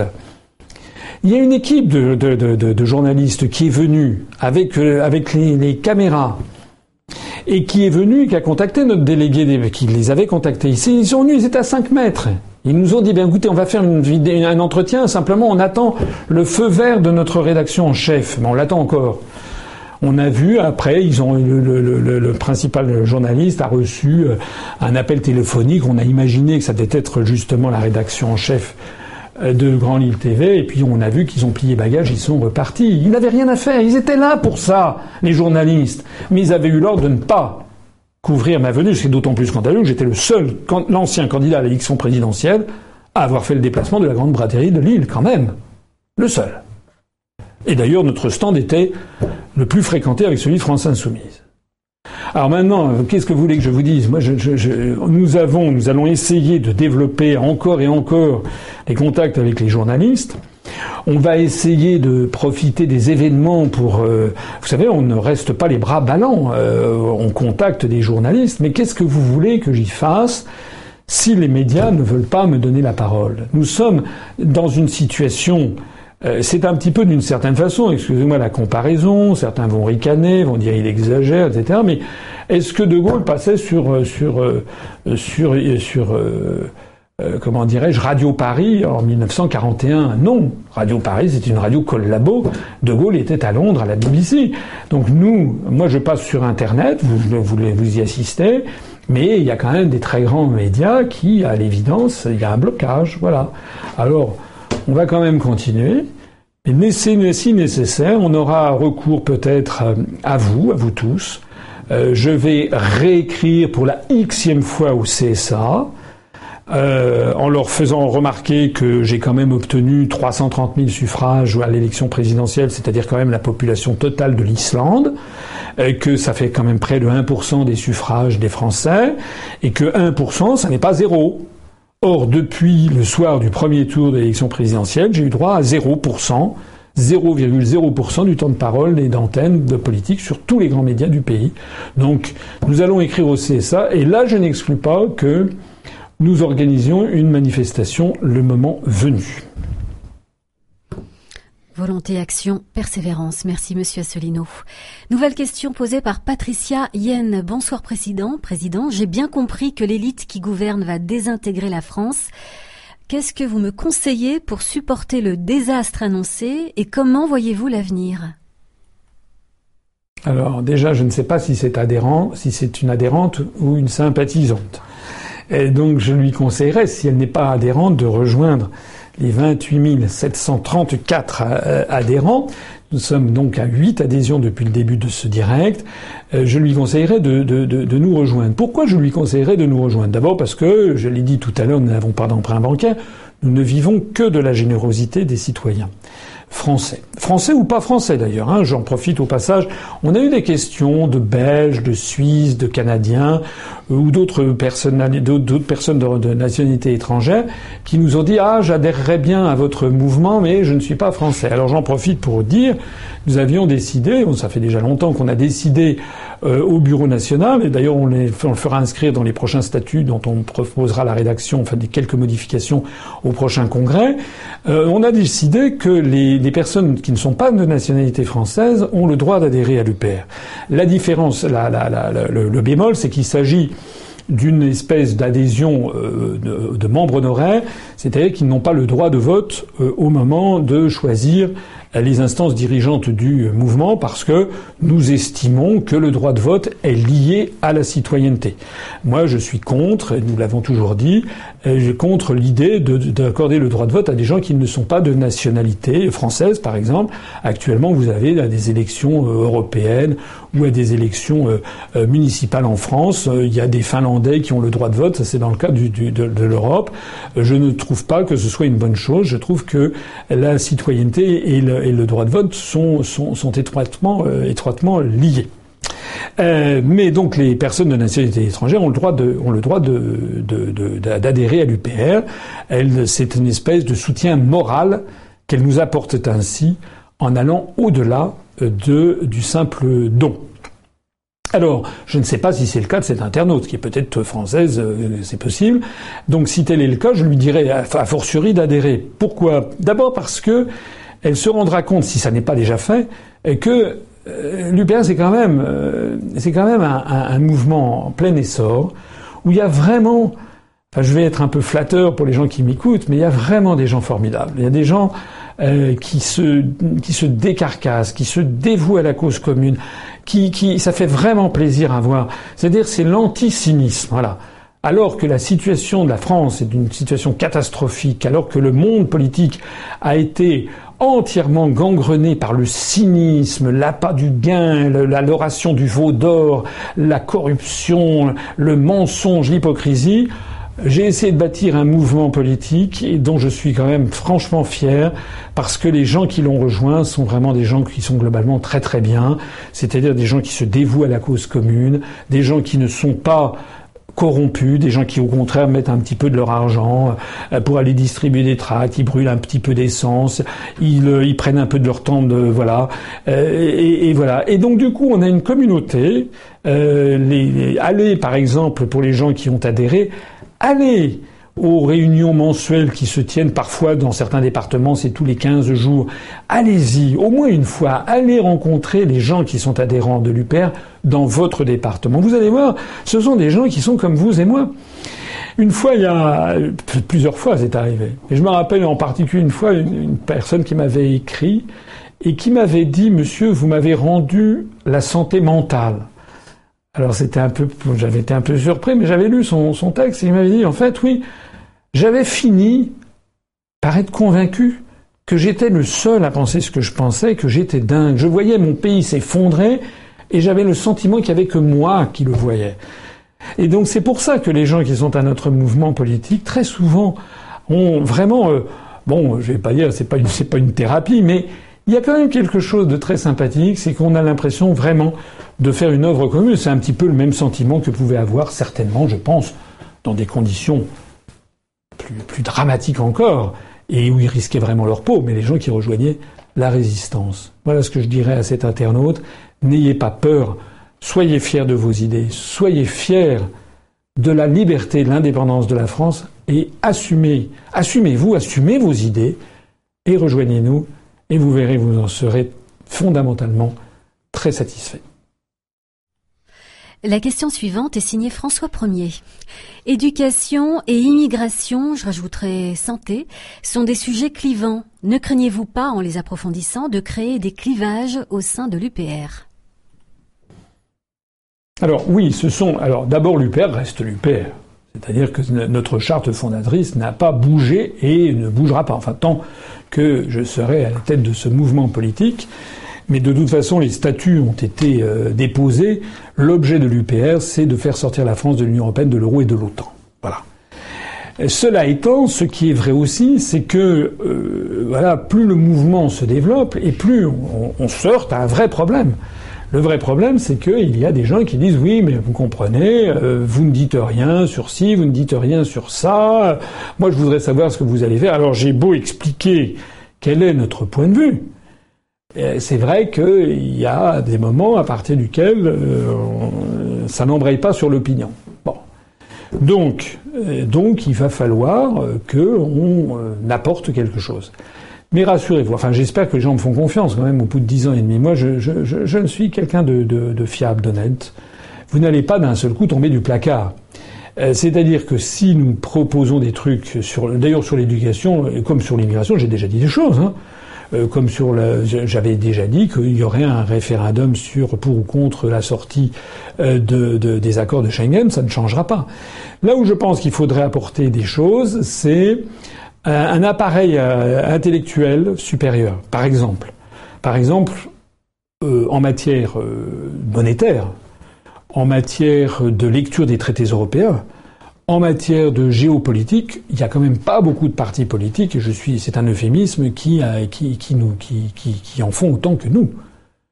Euh, je sais qu'il y a des journalistes, des, chercheurs, des, étudiants qui vont sur le site de l'UPR, qui soit dit en passant a retrouvé sa première place de site le plus consulté de tous les partis politiques français. Ils y vont pour trouver de l'information et de l'analyse. Les analyses que nous avons mises en ligne sur l'histoire, l'histoire des institutions européennes, la lecture des traités, la, directive des travailleurs détachés, la question de la libre circulation des mouvements de capitaux, l'euro, etc. Ce sont des sujets où on a vraiment apporté de la matière intellectuelle pour ceux qui le souhaitent. Eh bien, je pense que nous pouvons faire pareil sans nous départir de l'esprit UPR, c'est-à-dire un esprit de sagesse, de précision technique et de bonne volonté et de bienveillance. Je pense qu'on peut faire pareil sur les questions migratoires ou sur les questions d'éducation, en, attirant l'attention des gens sur les débats et même quand il y a un problème, le mettre, mettre noir sur blanc, il y a un problème, il y a différentes visions de tel ou tel événement. Voilà. Euh, on verra, on verra ce que ça donne, mais euh, je pense que là, on va mettre en place une commission, par exemple, sur les questions d'immigration. Donc, j'ai déjà à l'esprit la personne qui va piloter ça. On va demander notamment à toute une série de nos adhérents, en particulier, mais pas uniquement, mais en particulier les adhérents qui sont euh, de l'UPR et qui sont issus de l'immigration. Dieu sait si nous en avons beaucoup beaucoup de franco-marocains, franco-algériens, franco-tunisiens, franco-russes, franco-polonais, franco-sénégalais, franco-vietnamiens, euh, franco-haïtiens, franco-canadiens, franco, euh, franco-chinois, franco-japonais, enfin genre franco-libanais, franco-syrien. On a vraiment franco-portugais, euh, franco-espagnol. On a vraiment beaucoup de, de nos adhérents qui ont des ascendances et qui sont, à mon avis, elle est première intéressée. Donc euh, si parmi les gens d'ailleurs qui m'écoutent, il y en a certains euh, qui souhaitent faire partie de notre cercle de, de, réflexion, ils sont les bienvenus. Parce que je pense que c'est aussi à des gens qui sont passés par là, si j'ose dire, qui sont par exemple issus de l'immigration à première, deuxième ou troisième génération. C'est intéressant aussi de recueillir leur, leur point de vue. Voilà ce que nous allons faire. Roger Lasme fait partie de ces nombreux internautes qui ce soir s'interrogent et s'adressent à vous, Monsieur Asselineau. Alors, euh, il demande, que pensez-vous de la privatisation de la sécurité routière? Euh, Euh, j'allais dire un petit peu la même chose que, pour la française des jeux. Je, je, ne vais quand même pas dire que c'est François Ier qui a, qui a, inventé les radars automobiles. Il faut peut-être pas pousser le bouchon trop loin, mais parce que je suis sérieux. mais je suis contre. Je suis contre pour plusieurs raisons. D'abord parce que monsieur, euh, le faisant fonction de ministre de l'Intérieur, Gérard Collomb, Monsieur Gérard Collomb, euh, le ministre de l'Intérieur, a dit qu'il fallait que la police se recentre sur ses activités de, protection et de sécurité. Quel aveu Ça voudrait donc dire qu'il estime que notamment les radars routiers, euh, c'est pas pour la sécurité, c'est pour ramasser de l'argent. Ce qui est vrai, et, euh, moi je suis évidemment un ardent partisan de la sécurité routière. Je suis comme beaucoup de Français, c'est-à-dire que de temps en temps, euh, ça m'est arrivé de me faire flasher par un, radar, je le reconnais. Mais ça m'a fait euh, du bien, si j'ose dire, c'est-à-dire que honnêtement, honnêtement, je je roule beaucoup moins vite que je ne pouvais le faire il y a, il il y a 10 ans. Et de fait, c'est vrai que le nombre de morts sur les routes s'est effondré. Donc la sécurité routière, on ne peut pas le nier. Il y avait, rappelez-vous, enfin rappelez-vous, de, mémoire, en 1972, c'est au moment où il y avait eu ce film, vous savez, avec Michel Piccoli, qui s'appelait Les choses de la vie, qui, qui tournait l'intrigue du film, c'était sur un accident de voiture. En 1972, sous Georges Pompidou, euh, qui euh, refusait les contrôles, qui avait dit les Français aiment la bagnole, c'était comme ça qu'il s'était exprimé. On avait, je crois, accumulé à 12 000 morts sur les routes euh, en 1972. Maintenant, on est tombé aux alentours de mémoire, hein, je dis aux alentours de 4000 morts, c'est-à-dire qu'on a divisé par euh, par trois le nombre de morts. C'est encore trop. Mais ça, il est vrai que la diminution. Alors, il y a eu toute une série de points noirs qui ont été réparés. La diminution de la vitesse moyenne sur les routes et autoroutes et dans les villages a, été pour beaucoup. Il y a encore beaucoup de choses à faire. Par exemple, il faudrait absolument aménager sur les routes, en particulier sur les routes nationales, les glissières de sécurité, notamment dans les virages, en particulier pour les, pour les, pour les motards. Euh, c'est un vrai scandale. Il y a des, il y a des, des barrières de sécurité le long euh, des, des, de certaines routes nationales qui euh, agissent, je suis désolé de le dire, c'est horrible ce que je vais dire, mais comme une guillotine, parce que quelqu'un, un motard qui tombe, il peut se fracasser là-dessus. Donc ça, ce sont des investissements à faire. Alors, qu'il y ait des contrôles routiers avec des radars, bon, malheureusement, malheureusement, c'est un peu pénible, mais c'est vrai que objectivement, euh, moi, quand j'étais petit, euh, je me rappelle en 1971-72, donc j'avais, euh, j'avais, quel âge j'avais en 72 Je devais avoir 14 ans. Je me rappelle très bien qu'on entendait assez régulièrement autour de soi des gens qui étaient morts dans des accidents de voiture. Moi, ou qui avaient eu des accidents de voiture très graves. Maintenant, c'est devenu heureusement beaucoup moins grave, beaucoup moins, beaucoup, beaucoup plus rare. Alors il y a eu aussi la protection passive à l'intérieur des véhicules. Donc l'idée qu'il y ait un contrôle euh, routier me paraît pas, me paraît pas scandaleux, au contraire c'est normal. L'idée en revanche que l'on fasse ça pour essayer d'avoir une nouvelle source de recettes fiscales, c'est-à-dire que l'on mette par exemple des radars routiers à des endroits extrêmement vicieux au moment, par exemple, en bas d'une pente où toutes les voitures naturellement ont pris un petit peu d'élan, euh, ou bien que d'un seul coup vous avez une autoroute où il y a, c'est limité à 130, 130, 110, et puis d'un seul coup, euh, euh, 50 mètres après, c'est limité à 90, et là juste après, il y a, il y a un routier. Ça, c'est, ça, je trouve pas ça correct. Donc, et là, il faudrait tout simplement avoir une certaine éthique, une certaine déontologie. Il s'agit quand même pas de piéger les, les, les, conducteurs pour le simple plaisir de leur, de, de, de leur piller de l'argent. Il ne faut pas exagérer. Voilà. Il faut être humain. Il faut simplement guider et former les gens à ce qu'ils conduisent plus raisonnablement. Et moi, ce que je crains avec la privatisation, c'est que, comme tout à l'heure pour la française des jeux, les forces qui vont mettre la main là-dessus exagèrent. C'est ce qui s'est passé avec euh, l'affaire du stationnement payant à Paris. Le stationnement payant avait été sous-traité. Maintenant, les voitures se, font embarquer par des. Euh, il y a des espèces de, comment dirais-je de de, voitures euh, qui prennent les, voitures qui sont mal garées euh, et qui les, qui les soulève par derrière, qui les emmène à la fourrière. Et c'est une entreprise privée qui avait été donnée, euh, d'ailleurs je crois que c'était euh, à plus ou moins à, Roger Hanin, qui était le, beau-frère de Mitterrand, qui pilotait ce truc-là. C'était c'est devenu une source de, de revenus financiers considérable. Et c'est quand même assez choquant. Moi j'ai des exemples, ça m'est arrivé personnellement. Euh, d'avoir garé ma voiture devant chez moi où il y a, euh, où il y a un, euh, comment dirais-je, un, un, bateau, comme on dit, c'est le, le, le, trottoir est plus bas. Je sais, puisque c'est chez moi, il y a une porte cochère qui n'est jamais ouverte, donc il n'y a aucun véhicule qui passe. Je gare cette voiture à 22 heures pour décharger des bagages. C'était il y a peut-être 3-4 ans. Je revenais de la campagne. Euh, et je descends 20 minutes après, il devait être 22h30, quelque chose comme ça, un samedi soir. Et le truc avait, ma voiture avait été embarquée. Voilà. Et ça m'avait coûté 180 euros, euh, sans compter tout le, tout, tout enfin, c'est quand même, euh, c'est vrai que stricto sensu, j'avais pas respecté. Mais là, ça, ça, ça, ça, prend des proportions qui irritent énormément les Français. Autant, je suis d'accord qu'il ne faut pas se garer n'importe où, mais autant se garer sur sa porte. D'ailleurs, ça a été, on en a vu récemment, il y a des gens qui se sont plaints, se garer devant chez soi, c'est interdit, même en dehors des heures où il y a les, où il y a le, le, le péage.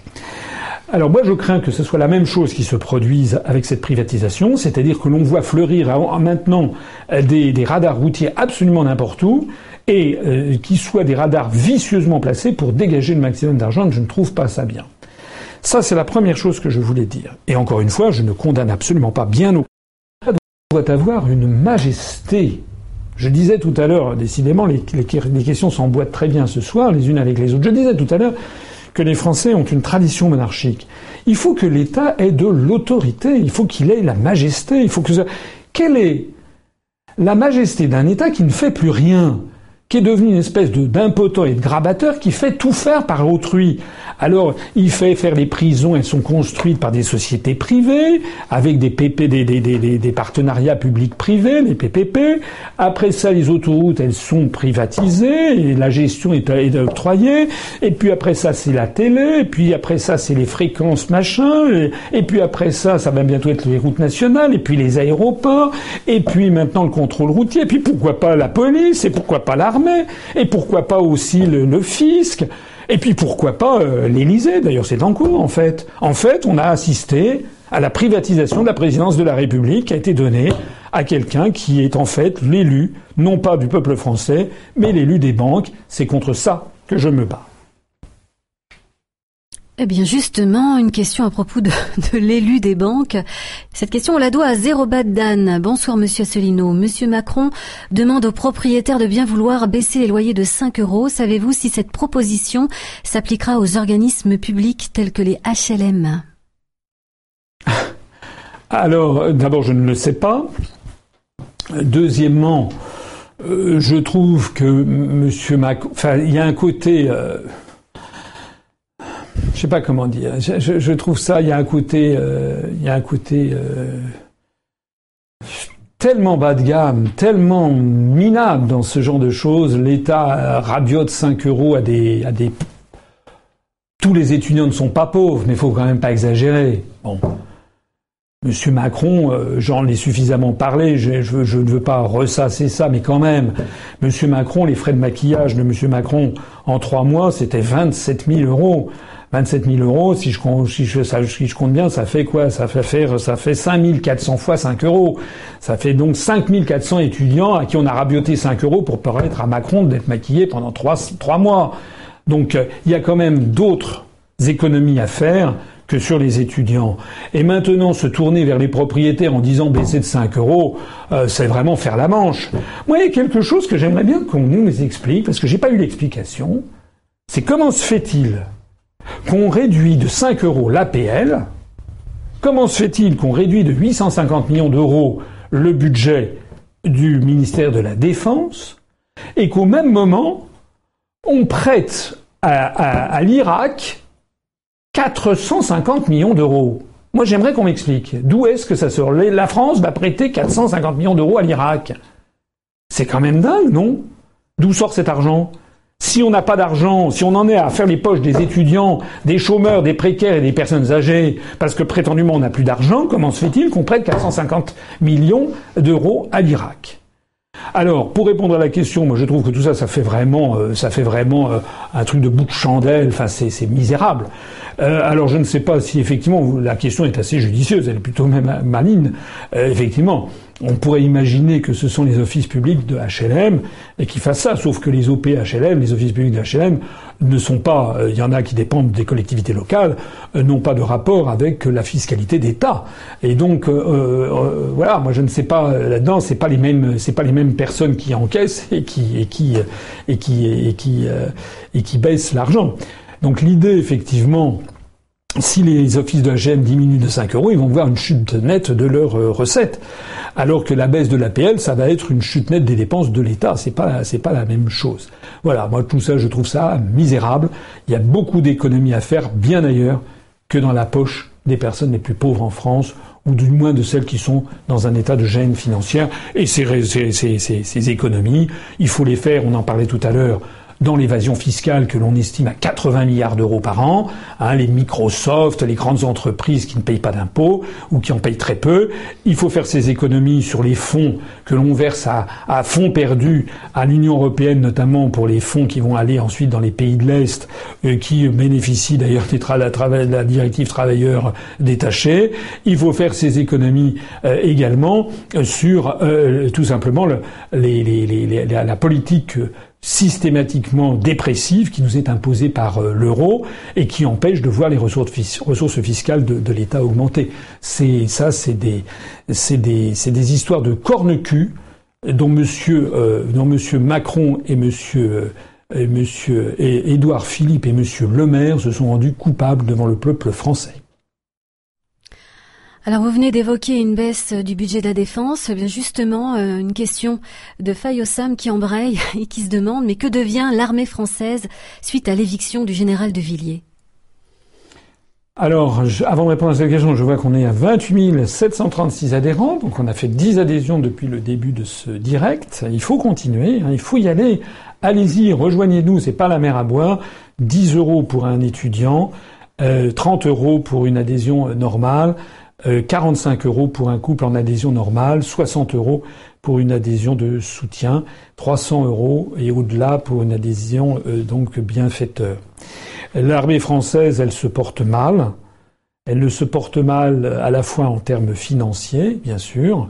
D'ailleurs, j'ai cru voir que le successeur de monsieur de monsieur de Villiers, enfin du, du général de Villiers qui a, démissionné donc au mois de juillet, son successeur euh, qui avait euh, été choisi comme ne posant pas de problème. Semble-t-il qu'il est le premier. Là, il vient de faire une sortie ces jours-ci pour dire que le budget n'allait pas. Donc euh, lui-même, pourtant, il avait été nommé pour pour pour jouer la grande muette, comme on dit, c'est-à-dire, eh bien, même lui, voilà. La réalité, c'est que la France n'entretient plus son armée, que notre armée est en déclin rapide. J'ai déjà dit, et je le redis, que si nous parvenons au pouvoir, nous reporterons progressivement le budget de l'État, non pas à 2% du produit intérieur brut, mais 3%. Je rappelle que ce budget, euh, le budget de la défense au sein de, du, par rapport au PIB, hein, je, n'ai peut-être pas été assez précis, le pourcentage euh, par rapport au PIB du budget de la défense nationale. Je rappelle qu'au début des années 60, c'était qu'à 5% à peu près, puis ensuite c'était tombé progressivement à 3%. 3% c'était le niveau qu'il y avait en 1981. Et puis ensuite, euh, lorsque Mitterrand est arrivé au pouvoir.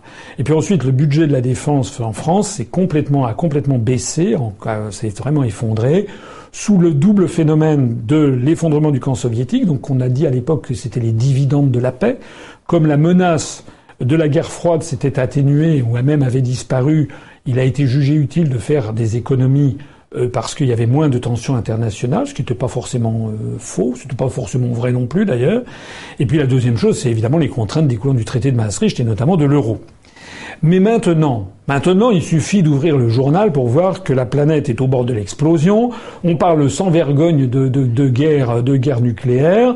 Euh, Poutine tire la sonnette d'alarme sur la Corée du Nord. Sur les, Trump apparaît plus insaisissable que jamais dans tous les pays, les États-Unis, la Chine, la Corée, le Japon, l'Arabie saoudite, le Qatar, etc., énormément de l'Allemagne, énormément de pays font des efforts budgétaires en matière militaire, et nous, on reste là à continuer à creuser, le, à creuser notre budget. Ça ne va pas, d'autant plus qu'au même moment, on donne à nos armées des missions à l'étranger qu'elles ne peuvent plus remplir sans mettre en cause la sécurité même de nos soldats. Ce qui est alors envoyer au casse-pipe des soldats sans leur permettre de se protéger décemment, c'est absolument, c'est une honte, c'est un, vrai, véritable scandale.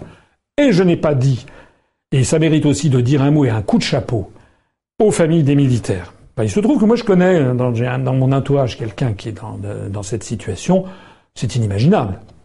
C'est inimaginable la situation qui est faite aux familles de militaires, qui parfois, vous le rappelez, il y avait eu un, il y avait eu un, un logiciel, je me demande si c'était pas logiciel Vauban ou quelque chose comme ça, qui avait qui avait été euh, ou Turenne ou je sais pas enfin un des grands un des grands soldats de un des grands militaires du de l'époque de Louis XIV euh, qui avait euh, qui devait gérer la gestion de la paye des soldats. Ils avaient pris je sais plus combien six mois huit mois de retard etc il y a quand même de l'abus. La moindre des choses quand même c'est de protéger nos soldats et que les soldats aient, quand même leur leur solde et les femmes notamment et les familles des soldats aient leur aient leur solde voilà, c'est la raison pour laquelle euh, moi j'ai partagé largement l'indignation qui a eu lieu à cette époque. Où je parle du mois de juillet sur l'affaire Philippe de, Villiers, euh, pas Philippe de Villiers, son frère, le général de Villiers, euh, que d'ailleurs nous avons et j'ai pris l'engagement, si nous revenons au pouvoir, progressivement de remonter à 3% du produit intérieur brut en matière militaire, parce qu'il y a énormément de rattrapage à faire.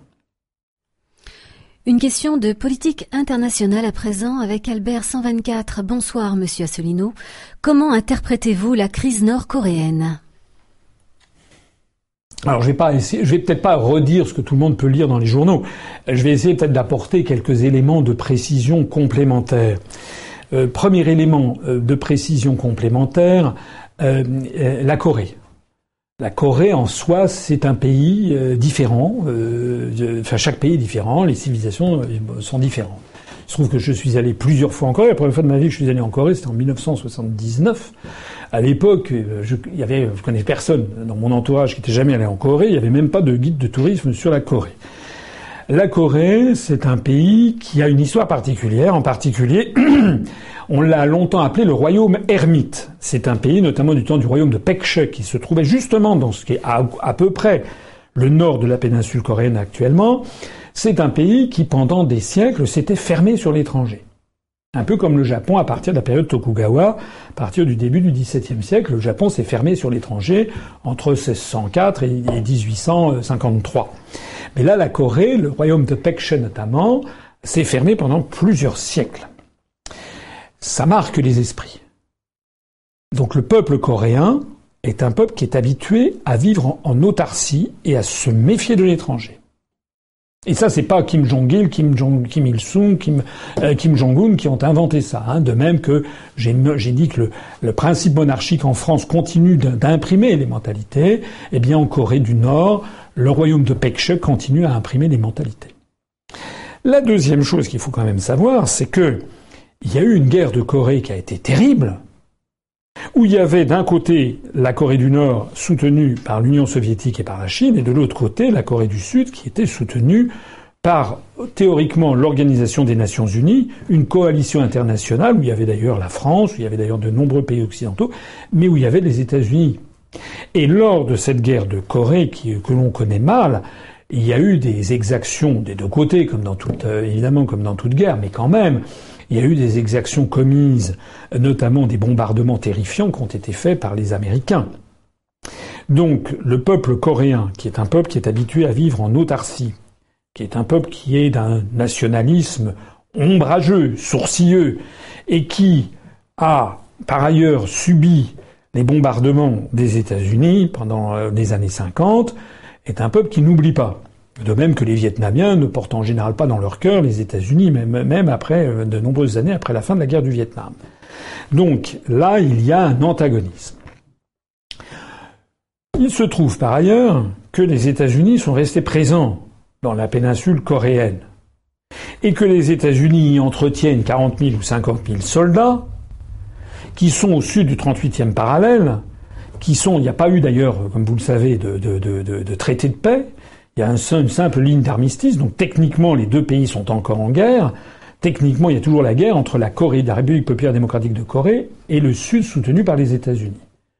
Donc, euh, il faut imaginer le complexe obsidional, comme on dit en français. Pour ceux qui ne savent pas ce que veut dire ce mot, ça vient de obsidios, qui veut dire un siège en grec, en grec ancien. Un complexe obsidional, c'est les gens qui ont le sentiment d'être encerclés les Nord-Coréens ont le sentiment d'être encerclés. Euh, objectivement, c'est pas tout à fait faux, et ils ont le sentiment d'avoir à leur porte les États-Unis d'Amérique avec des dizaines de milliers de soldats armés jusqu'aux dents, et en plus, avec en mer de Corée des porte-avions de sous-marins nucléaires américains porteurs de vecteurs nucléaires.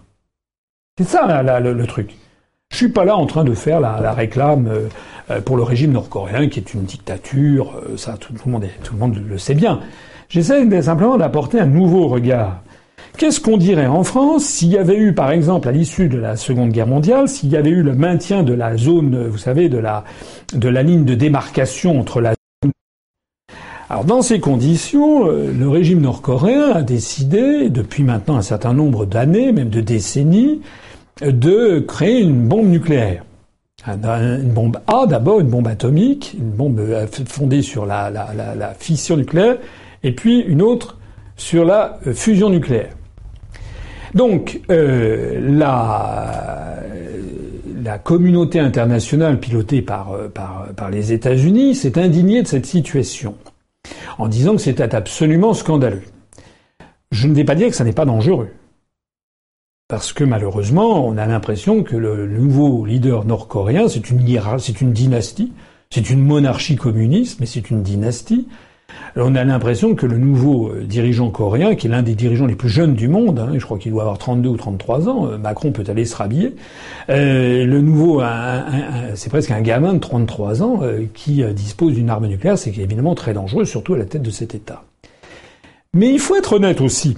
Il faut être honnête en disant que les États-Unis sont quand même dans une situation un petit peu étrange. C'est-à-dire qu'ils ont créé un arsenal nucléaire comme ça. Ils ont dit qu'ils avaient le droit. Hein, comme on dit dans la fable des Op, ego nominor Léo, parce que je m'appelle le lion, parce que c'est moi le plus fort, donc je décide de ce que j'ai le droit de faire. Donc, actuellement, nous avons dans le monde des puissances nucléaires qui se sont constituées en tant que puissances nucléaires, les États-Unis, le Royaume-Uni, l'Union soviétique, la France, euh, et puis la Chine, et puis euh, également, euh, on le sait, même si ça n'a jamais vraiment été totalement reconnu, mais on le sait, Israël, le Pakistan, l'Inde, peut-être même l'Afrique du Sud, quoi c'était plutôt un essai israélien, qui ont bravé les interdits qu'avaient décidé les puissances nucléaires qui, une fois évidemment, une fois qu'il y avait l'Union soviétique, les États-Unis, le Royaume-Uni, la France et la Chine, c'était comme par hasard les cinq grands du Conseil de sécurité, ils se sont dit, ben, on va refermer le, on va refermer derrière nous euh, le, portail. Et on va dire que d'un seul coup, c'est scandaleux de développer des armes nucléaires. C'est exactement, quand même, quand même, en termes d'honnêteté intellectuelle, faut, faut reconnaître que c'est quand même assez fort de café. C'est-à-dire que les puissances, elles se, elles font une, une, elles se créent un arsenal nucléaire, puis elles disent une fois que nous, le nôtre est fait, les autres, c'est interdit pour les autres. Bon. D'où le traité de non-prolifération nucléaire qui date des années 70. Alors un traité international, c'est un traité international. Il ne s'applique qu'aux États qui ont signé puis ratifié ce traité. Il se trouve qu'il y a beaucoup d'États au monde qui ont signé, il y avait les 40 États nécessaires pour que le traité entre en vigueur ont été atteints dans les années 70. Donc il se trouve qu'il y a un certain nombre d'États qui ont signé et ratifié le traité de non-prolifération nucléaire. Notamment, désormais, les puissances nucléaires s'interdisent les essais atmosphériques, donc désormais les essais nucléaires doivent être uniquement faits de façon, euh, comment dirais-je, sous forme de simulation informatique. Pour ceux qui ont de la mémoire, rappelez-vous que lorsque Jacques Chirac était arrivé à l'Élysée en 95. La France n'avait pas signé le traité de non-prolifération nucléaire, notamment donc la France de François Mitterrand. Pendant les deux septennats, François Mitterrand avait refusé de signer le traité de non-prolifération nucléaire, en estimant justement que la France devait pouvoir conserver la faculté de mettre à jour son armement nucléaire. Lorsque Jacques Chirac était arrivé à l'Élysée, il avait mis, il avait lancé un programme de, nouveaux, de nouvelles expérimentations nucléaires non pas dans l'atmosphère, mais dans le sous-sol euh, de, Mururoa, c'est-à-dire dans la roche-mère de, de l'atoll de Mururoa. Ça avait fait un scandale international, en partie justifié pour des raisons euh, écologiques, c'est vrai, euh, objectivement. Mais c'est un scandale sur lequel les États-Unis et tout leur relais d'opinion avaient jeté de l'huile sur le feu pour essayer d'embarrasser la France. Mais rappelez-vous que, après cette campagne d'essai nucléaire, en 1998, je crois, Jacques Chirac a décidé que la France signerait et ratifierait ce traité de non-prolifération. Donc désormais, la France, comme les États-Unis, comme l'Union soviétique, etc., se sont interdits de faire euh, de la prolifération nucléaire et de faire des essais dans l'atmosphère et des essais nucléaires autrement que virtuels. Mais il se trouve qu'il y a un certain nombre d'États qui ont envie, qui ont l'ambition de devenir des puissances nucléaires, et qui, eux, n'ont pas signé ni ratifié ce traité. C'est le cas de l'Inde, c'est le cas du Pakistan, c'est le cas d'Israël, qui n'ont pas signé ni ratifié. Et c'est le cas de la Corée du Nord. Alors, la Corée du Nord, c'est un peu plus compliqué parce que si j'ai bien compris, dans un premier temps, ils ont signé, puis après, ils sont quittés ce traité. Ils ont dénoncé le, traité qu'ils avaient signé mais j'avoue que là, je n'ai pas, je suis pas suffisamment spécialiste pour savoir s'ils avaient eu le temps de le ratifier entre temps. Mais de toute façon, c'est pas parce qu'on a ratifié un traité qu'on ne peut pas le, dénoncer. Donc, du point de vue du droit international, alors je suis pas un expert, peut-être que certains vont me dire, mais oui, ils avaient voté, je sais pas quoi. Mais du point de vue du droit international, l'idée selon laquelle la Corée du Nord n'aurait pas le droit de se constituer un arsenal nucléaire est, est vraiment sujette à caution. Parce que si la Corée du Nord n'a pas le droit international de se créer, de se constituer euh, un armement nucléaire, à ce moment-là, ni l'Iran, ni le Pakistan, ni l'Inde, ni Israël n'en ont également le droit. Or, pourtant, l'Iran, ça n'est pas sûr du tout, mais euh, le Pakistan, euh, l'Inde et Israël, c'est certain qu'ils l'ont fait. Alors, là-dedans, et c'est très inquiétant parce qu'on a d'un côté Kim Jong-un qui a l'air d'être quand même un homme, à... c'est même pas un homme à pointe, c'est quand même un assassin, c'est quand même quelqu'un qui a fait assassiner son oncle, c'est quand même quelqu'un qui a fait, semble-t-il, assassiner à Kuala Lumpur son demi-frère. Euh, je veux dire, le, régime nord-coréen n'hésite pas quand même à utiliser des méthodes pour le moins expéditives. Et puis c'est quelqu'un qui, qui est inquiétant. Euh, mais de l'autre côté, on a Donald Trump qui apparaît quand même comme quelqu'un d'un peu fantasque aussi. De telle sorte que dans cette affaire, ceux qui apparaissent comme raisonnables, c'est la Russie et la Chine. Or, que demandent la Russie et la Chine? La Russie et la Chine demandent, ce qui me paraît personnellement le pur bon sens, c'est demandent à la Corée du Nord d'arrêter ses essais nucléaires souterrains, comme ils viennent, paraît-il, d'en faire un d'une bombe H, et l'envoi des missiles, qui sont des provocations militaires. Donc, d'essayer d'exercer toute leur pression sur le régime de Pyongyang pour arrêter ça. Mais en même temps, comme aurait dit, Macron devant, sur TF1 quand il passait en boucle pendant la présidentielle, mais en même temps, demande aussi aux États-Unis de retirer leurs troupes de la péninsule coréenne, demande également une dénucléarisation complète de l'ensemble de la péninsule coréenne, de telle sorte que le régime nord-coréen ne se sente plus, dans ce complexe obsidional dont je parlais, ne se sente plus agressé ou potentiellement menacé par la puissance militaire américaine. Moi, je trouve que la position de la Chine, de Pékin et de Moscou, excusez-moi, je trouve qu'elle est justifiée. C'est le bon sens même, c'est le juste milieu. Renvoyer dos à dos ces deux pays qui risquent de menacer d'une nouvelle d'une guerre thermonucléaire, il faut espérer que ce ne sera pas le cas, en, en leur imposant justement la dénucléarisation complète de la planète. Alors, ce que je regrette, et je terminerai, je suis désolé d'être un petit peu long, mais euh, c'est long, mais euh, moi je connais mes dossiers, voilà. Hein, c'est la différence avec les autres. pendant la présidentielle, certains me reprochaient de connaître les articles des traités. Maintenant, on va me reprocher peut-être aussi de connaître euh, les, dossiers. Je voudrais conclure en disant que normalement, si la France était la France, si moi j'étais président de la République aujourd'hui, la France, elle serait du côté de la Chine et de la Russie, et elle mettrait tout son, euh, son poids diplomatique pour faire prévaloir cette, euh, cette solution de bon sens qui est le désarmement des deux côtés et la dénucléarisation complète de la péninsule. Sauf que pour qu'il en soit ainsi, la première chose à faire, c'est qu'il faudrait que la France apparaisse comme étant une puissance euh, objective, neutre et indépendante entre les deux Corées. Or, tel n'est pas le cas parce que figurez-vous que la France entretient une ambassade à Séoul, je suis allé d'ailleurs, l'ambassade de France en Corée, et la France n'a pas d'ambassade à Pyongyang. Et moi, si je suis, si j'étais élu président de la République, mais je vais peut-être l'être un jour, euh, l'une des premières choses que j'aurais faites, c'était d'ouvrir une ambassade à Pyongyang. La France ne reconnaît pas les régimes politiques, elle reconnaît l'existence des États. Le moins qu'on puisse dire, c'est que l'État nord-coréen existe. Donc, demande ici à ce que le président de la République, oh, que c'est incroyable, et non, non, c'est pas, pas du tout incroyable, est-ce que vous vous rendez compte je suis persuadé que 99,9% des Français ne le savent pas, que parmi les pays de l'Union européenne, les 28 pays, il n'y en a que deux qui n'ont pas d'ambassade à Pyongyang? C'est l'Estonie et la France. L'Allemagne a une ambassade à Pyongyang. Il y a une ambassade d'Allemagne en Corée du Nord, il y a une ambassade du Royaume-Uni en Corée du Nord, il y a une ambassade d'Italie, d'Espagne, du Portugal en Corée du Nord. Si vous ne me croyez pas, allez voir sur le site du ministère des Affaires étrangères. Eh bien, à partir du moment où la France refuse d'ouvrir une ambassade. Alors sous Sarkozy, il a ouvert une espèce de petit bureau de représentation commerciale, mais on n'a pas d'ambassadeur à Pyongyang. Comment voulez-vous que l'on joue un rôle d'arbitre et de bons offices entre ces deux pays? La première chose à faire, c'est que la France doit créer, ouvrir une ambassade à Pyongyang et faire des échanges de relations diplomatiques. La deuxième chose à faire, c'est que la France, Macron n'a pas à, annoncer ce que dit le département d'État américain. Il n'a pas à stigmatiser tel, tel, tel et tel gouvernement parce qu'il serait pas assez démocratique. Hein. en revanche, il doit faire comme le font la Russie et la Chine, dire là il y a une crise potentiellement gravissime pour la paix du monde, il faut que les deux parties mettent de part et d'autre et qu'on dénucléarise l'ensemble de la péninsule coréenne.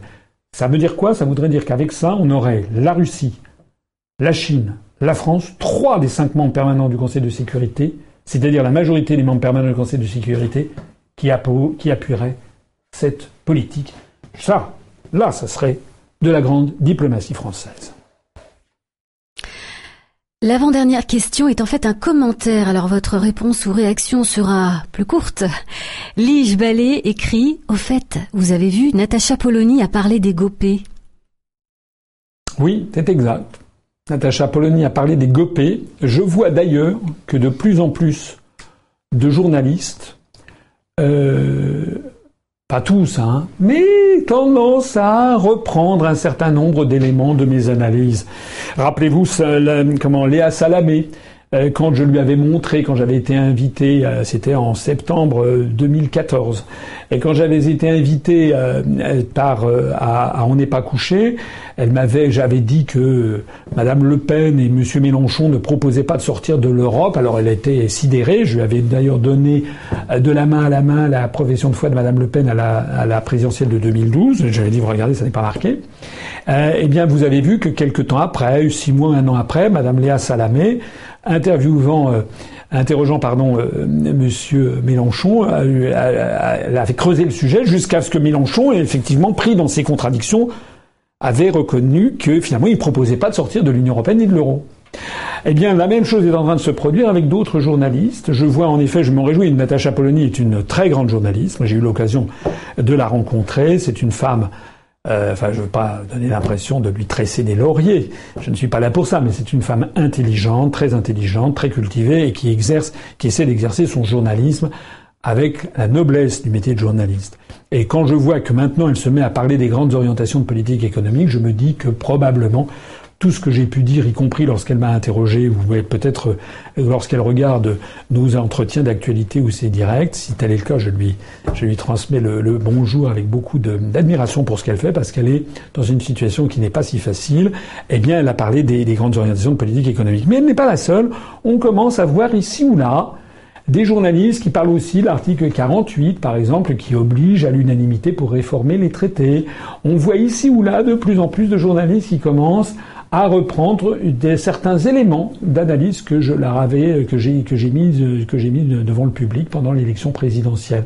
Souterrainement, nous faisons notre trou. Peut-être que je vais terminer là parce que je vois qu'on est un petit peu en dehors des, clous. Euh, à moins qu'il y ait une conclusion, je ne sais pas. Alors effectivement, il y a une vingtième et dernière question posée par Anaïs Galin. Euh, donc euh, nous nous quitterons avec cette question. Elle demande que pensez-vous de l'instauration de l'éducation à la sexualité dès l'école primaire en France et en Europe? C'est encore un autre sujet. Euh, bon, fondamentalement, je, je, fondamentalement, je suis contre. Voilà. c'est peut-être certains jugeront que c'est peut-être un sujet clivant. Fondamentalement, je suis contre. J'estime que euh, derrière, il y a une idéologie qui se cache derrière tout ça, d'abord. Deuxièmement, euh, bon, euh, alors c'est vrai qu'il y a des menaces peut-être qui n'existaient pas il y, a, quelques décennies, il y a des maladies sexuellement transmissibles et autres, mais j'estime quand même que autant on peut imaginer qu'il y ait se substituer aux parents on est en train de mélanger ce qu'est l'éducation et ce qu'est l'instruction. Donc je pense que le rôle de l'école, c'est d'abord d'acquérir les, fondamentaux. Euh, euh, donc je pense que le, je pense que ça n'est pas le rôle de l'école, a fortiori, a fortiori pour des pour des enfants euh, qui ne sont pas qui ne sont pas pubères. Je trouve que c'est personnellement, je suis très choqué en fait. Hein, je trouve que c'est c'est violer ce qui doit être quand même l'innocence de, de, de, dans, des, petits enfants, tout simplement. Euh, voilà, c'est quelque chose qui n'est pas bien, euh, moralement que je trouve répréhensible et qui participe d'ailleurs de toute une idéologie sur laquelle il vaut mieux peut-être ne pas trop ne pas trop s'étendre. Euh, voilà. Euh, peut-être que je vais terminer là-dessus. C'est un sujet quand même un peu grave. Ça, m'ennuie un petit peu de, terminer là, là-dessus. Euh, moi, je trouve que l'école doit être là pour apprendre aux jeunes enfants euh, à écrire, à lire, à compter, à, à, à, à, développer la curiosité d'esprit, la jeunesse d'esprit, la curiosité d'esprit, la bonté, la bienveillance vis-à-vis d'autrui, et savoir que finalement la seule chose qui compte le plus, l'une des choses qui compte le plus au monde, c'est partager avec, euh, son entourage et, découvrir la beauté du monde, pas forcément en, découvrir les, euh, certains, aspects qui, ne, vaut mieux ne voir à mon avis qu'à l'âge qu'à l'âge adulte. Euh, au-delà de ça, je voudrais terminer sur une note un tout petit peu plus réjouissante. Nous avons fait donc, on a comptabilisé 10 nouveaux adhérents. Vous pouvez encore adhérer dans, les, minutes qui viennent. Euh, je voudrais dire que nous allons, euh, que nous avons mis en ligne euh, sur notre boutique, on est en train de mettre en ligne sur notre boutique UPR plein de nouveaux, de nouveaux produits. que nous allons vous avertir très prochainement bientôt de la tenue de l'université ainsi que du congrès. Finalement, On s'oriente, comme l'avait d'ailleurs décidé le Conseil national en juin, vers une fusion des deux événements parce que sinon ça risque de nous coûter très cher. Et on s'oriente vers une université qui se tiendra exceptionnellement plus tard que d'habitude, mais plutôt au mois de novembre, mais dans un endroit qui sera, à mon avis, bien. On a trouvé un petit peu la pierre philosophale, enfin le, euh, la, la, plus exactement la, la quadrature du cercle, c'est-à-dire quelque chose qui puisse accueillir beaucoup de monde, mais qui soit dans un endroit intéressant. Euh, on va essayer de faire une œuvre d'originalité cette, cette fois-ci. Puis je terminerai en disant hier soir, je, euh, je dînais avec avec un ami. Et c'était à Paris, et puis je me promenais dans la rue et j'ai été abordé un grand nombre de, de fois par des passants, comme, comme, comme ça a été le cas quand je suis allé à Lille d'ailleurs, euh, qui euh, me reconnaissent et me disent c'est formidable, continuez, etc. Euh, L'UPR continue à se développer, ma notoriété personnelle, je pas ça par vaine gloriole, elle continue à se développer, la notoriété de l'UPR, parce que de plus en plus de gens se rendent compte, avec les événements qui sont en train de se dérouler, que eh bien, il y avait un candidat qui avait dit exactement ce qui allait se passer. Ce candidat, c'était moi. Tout ça est de très bonne augure pour la suite des événements et notamment pour le développement de notre mouvement politique. Je vous quitte ici. Merci d'avoir écouté ce premier direct de la rentrée. Vive la République française et vive la France, bien entendu.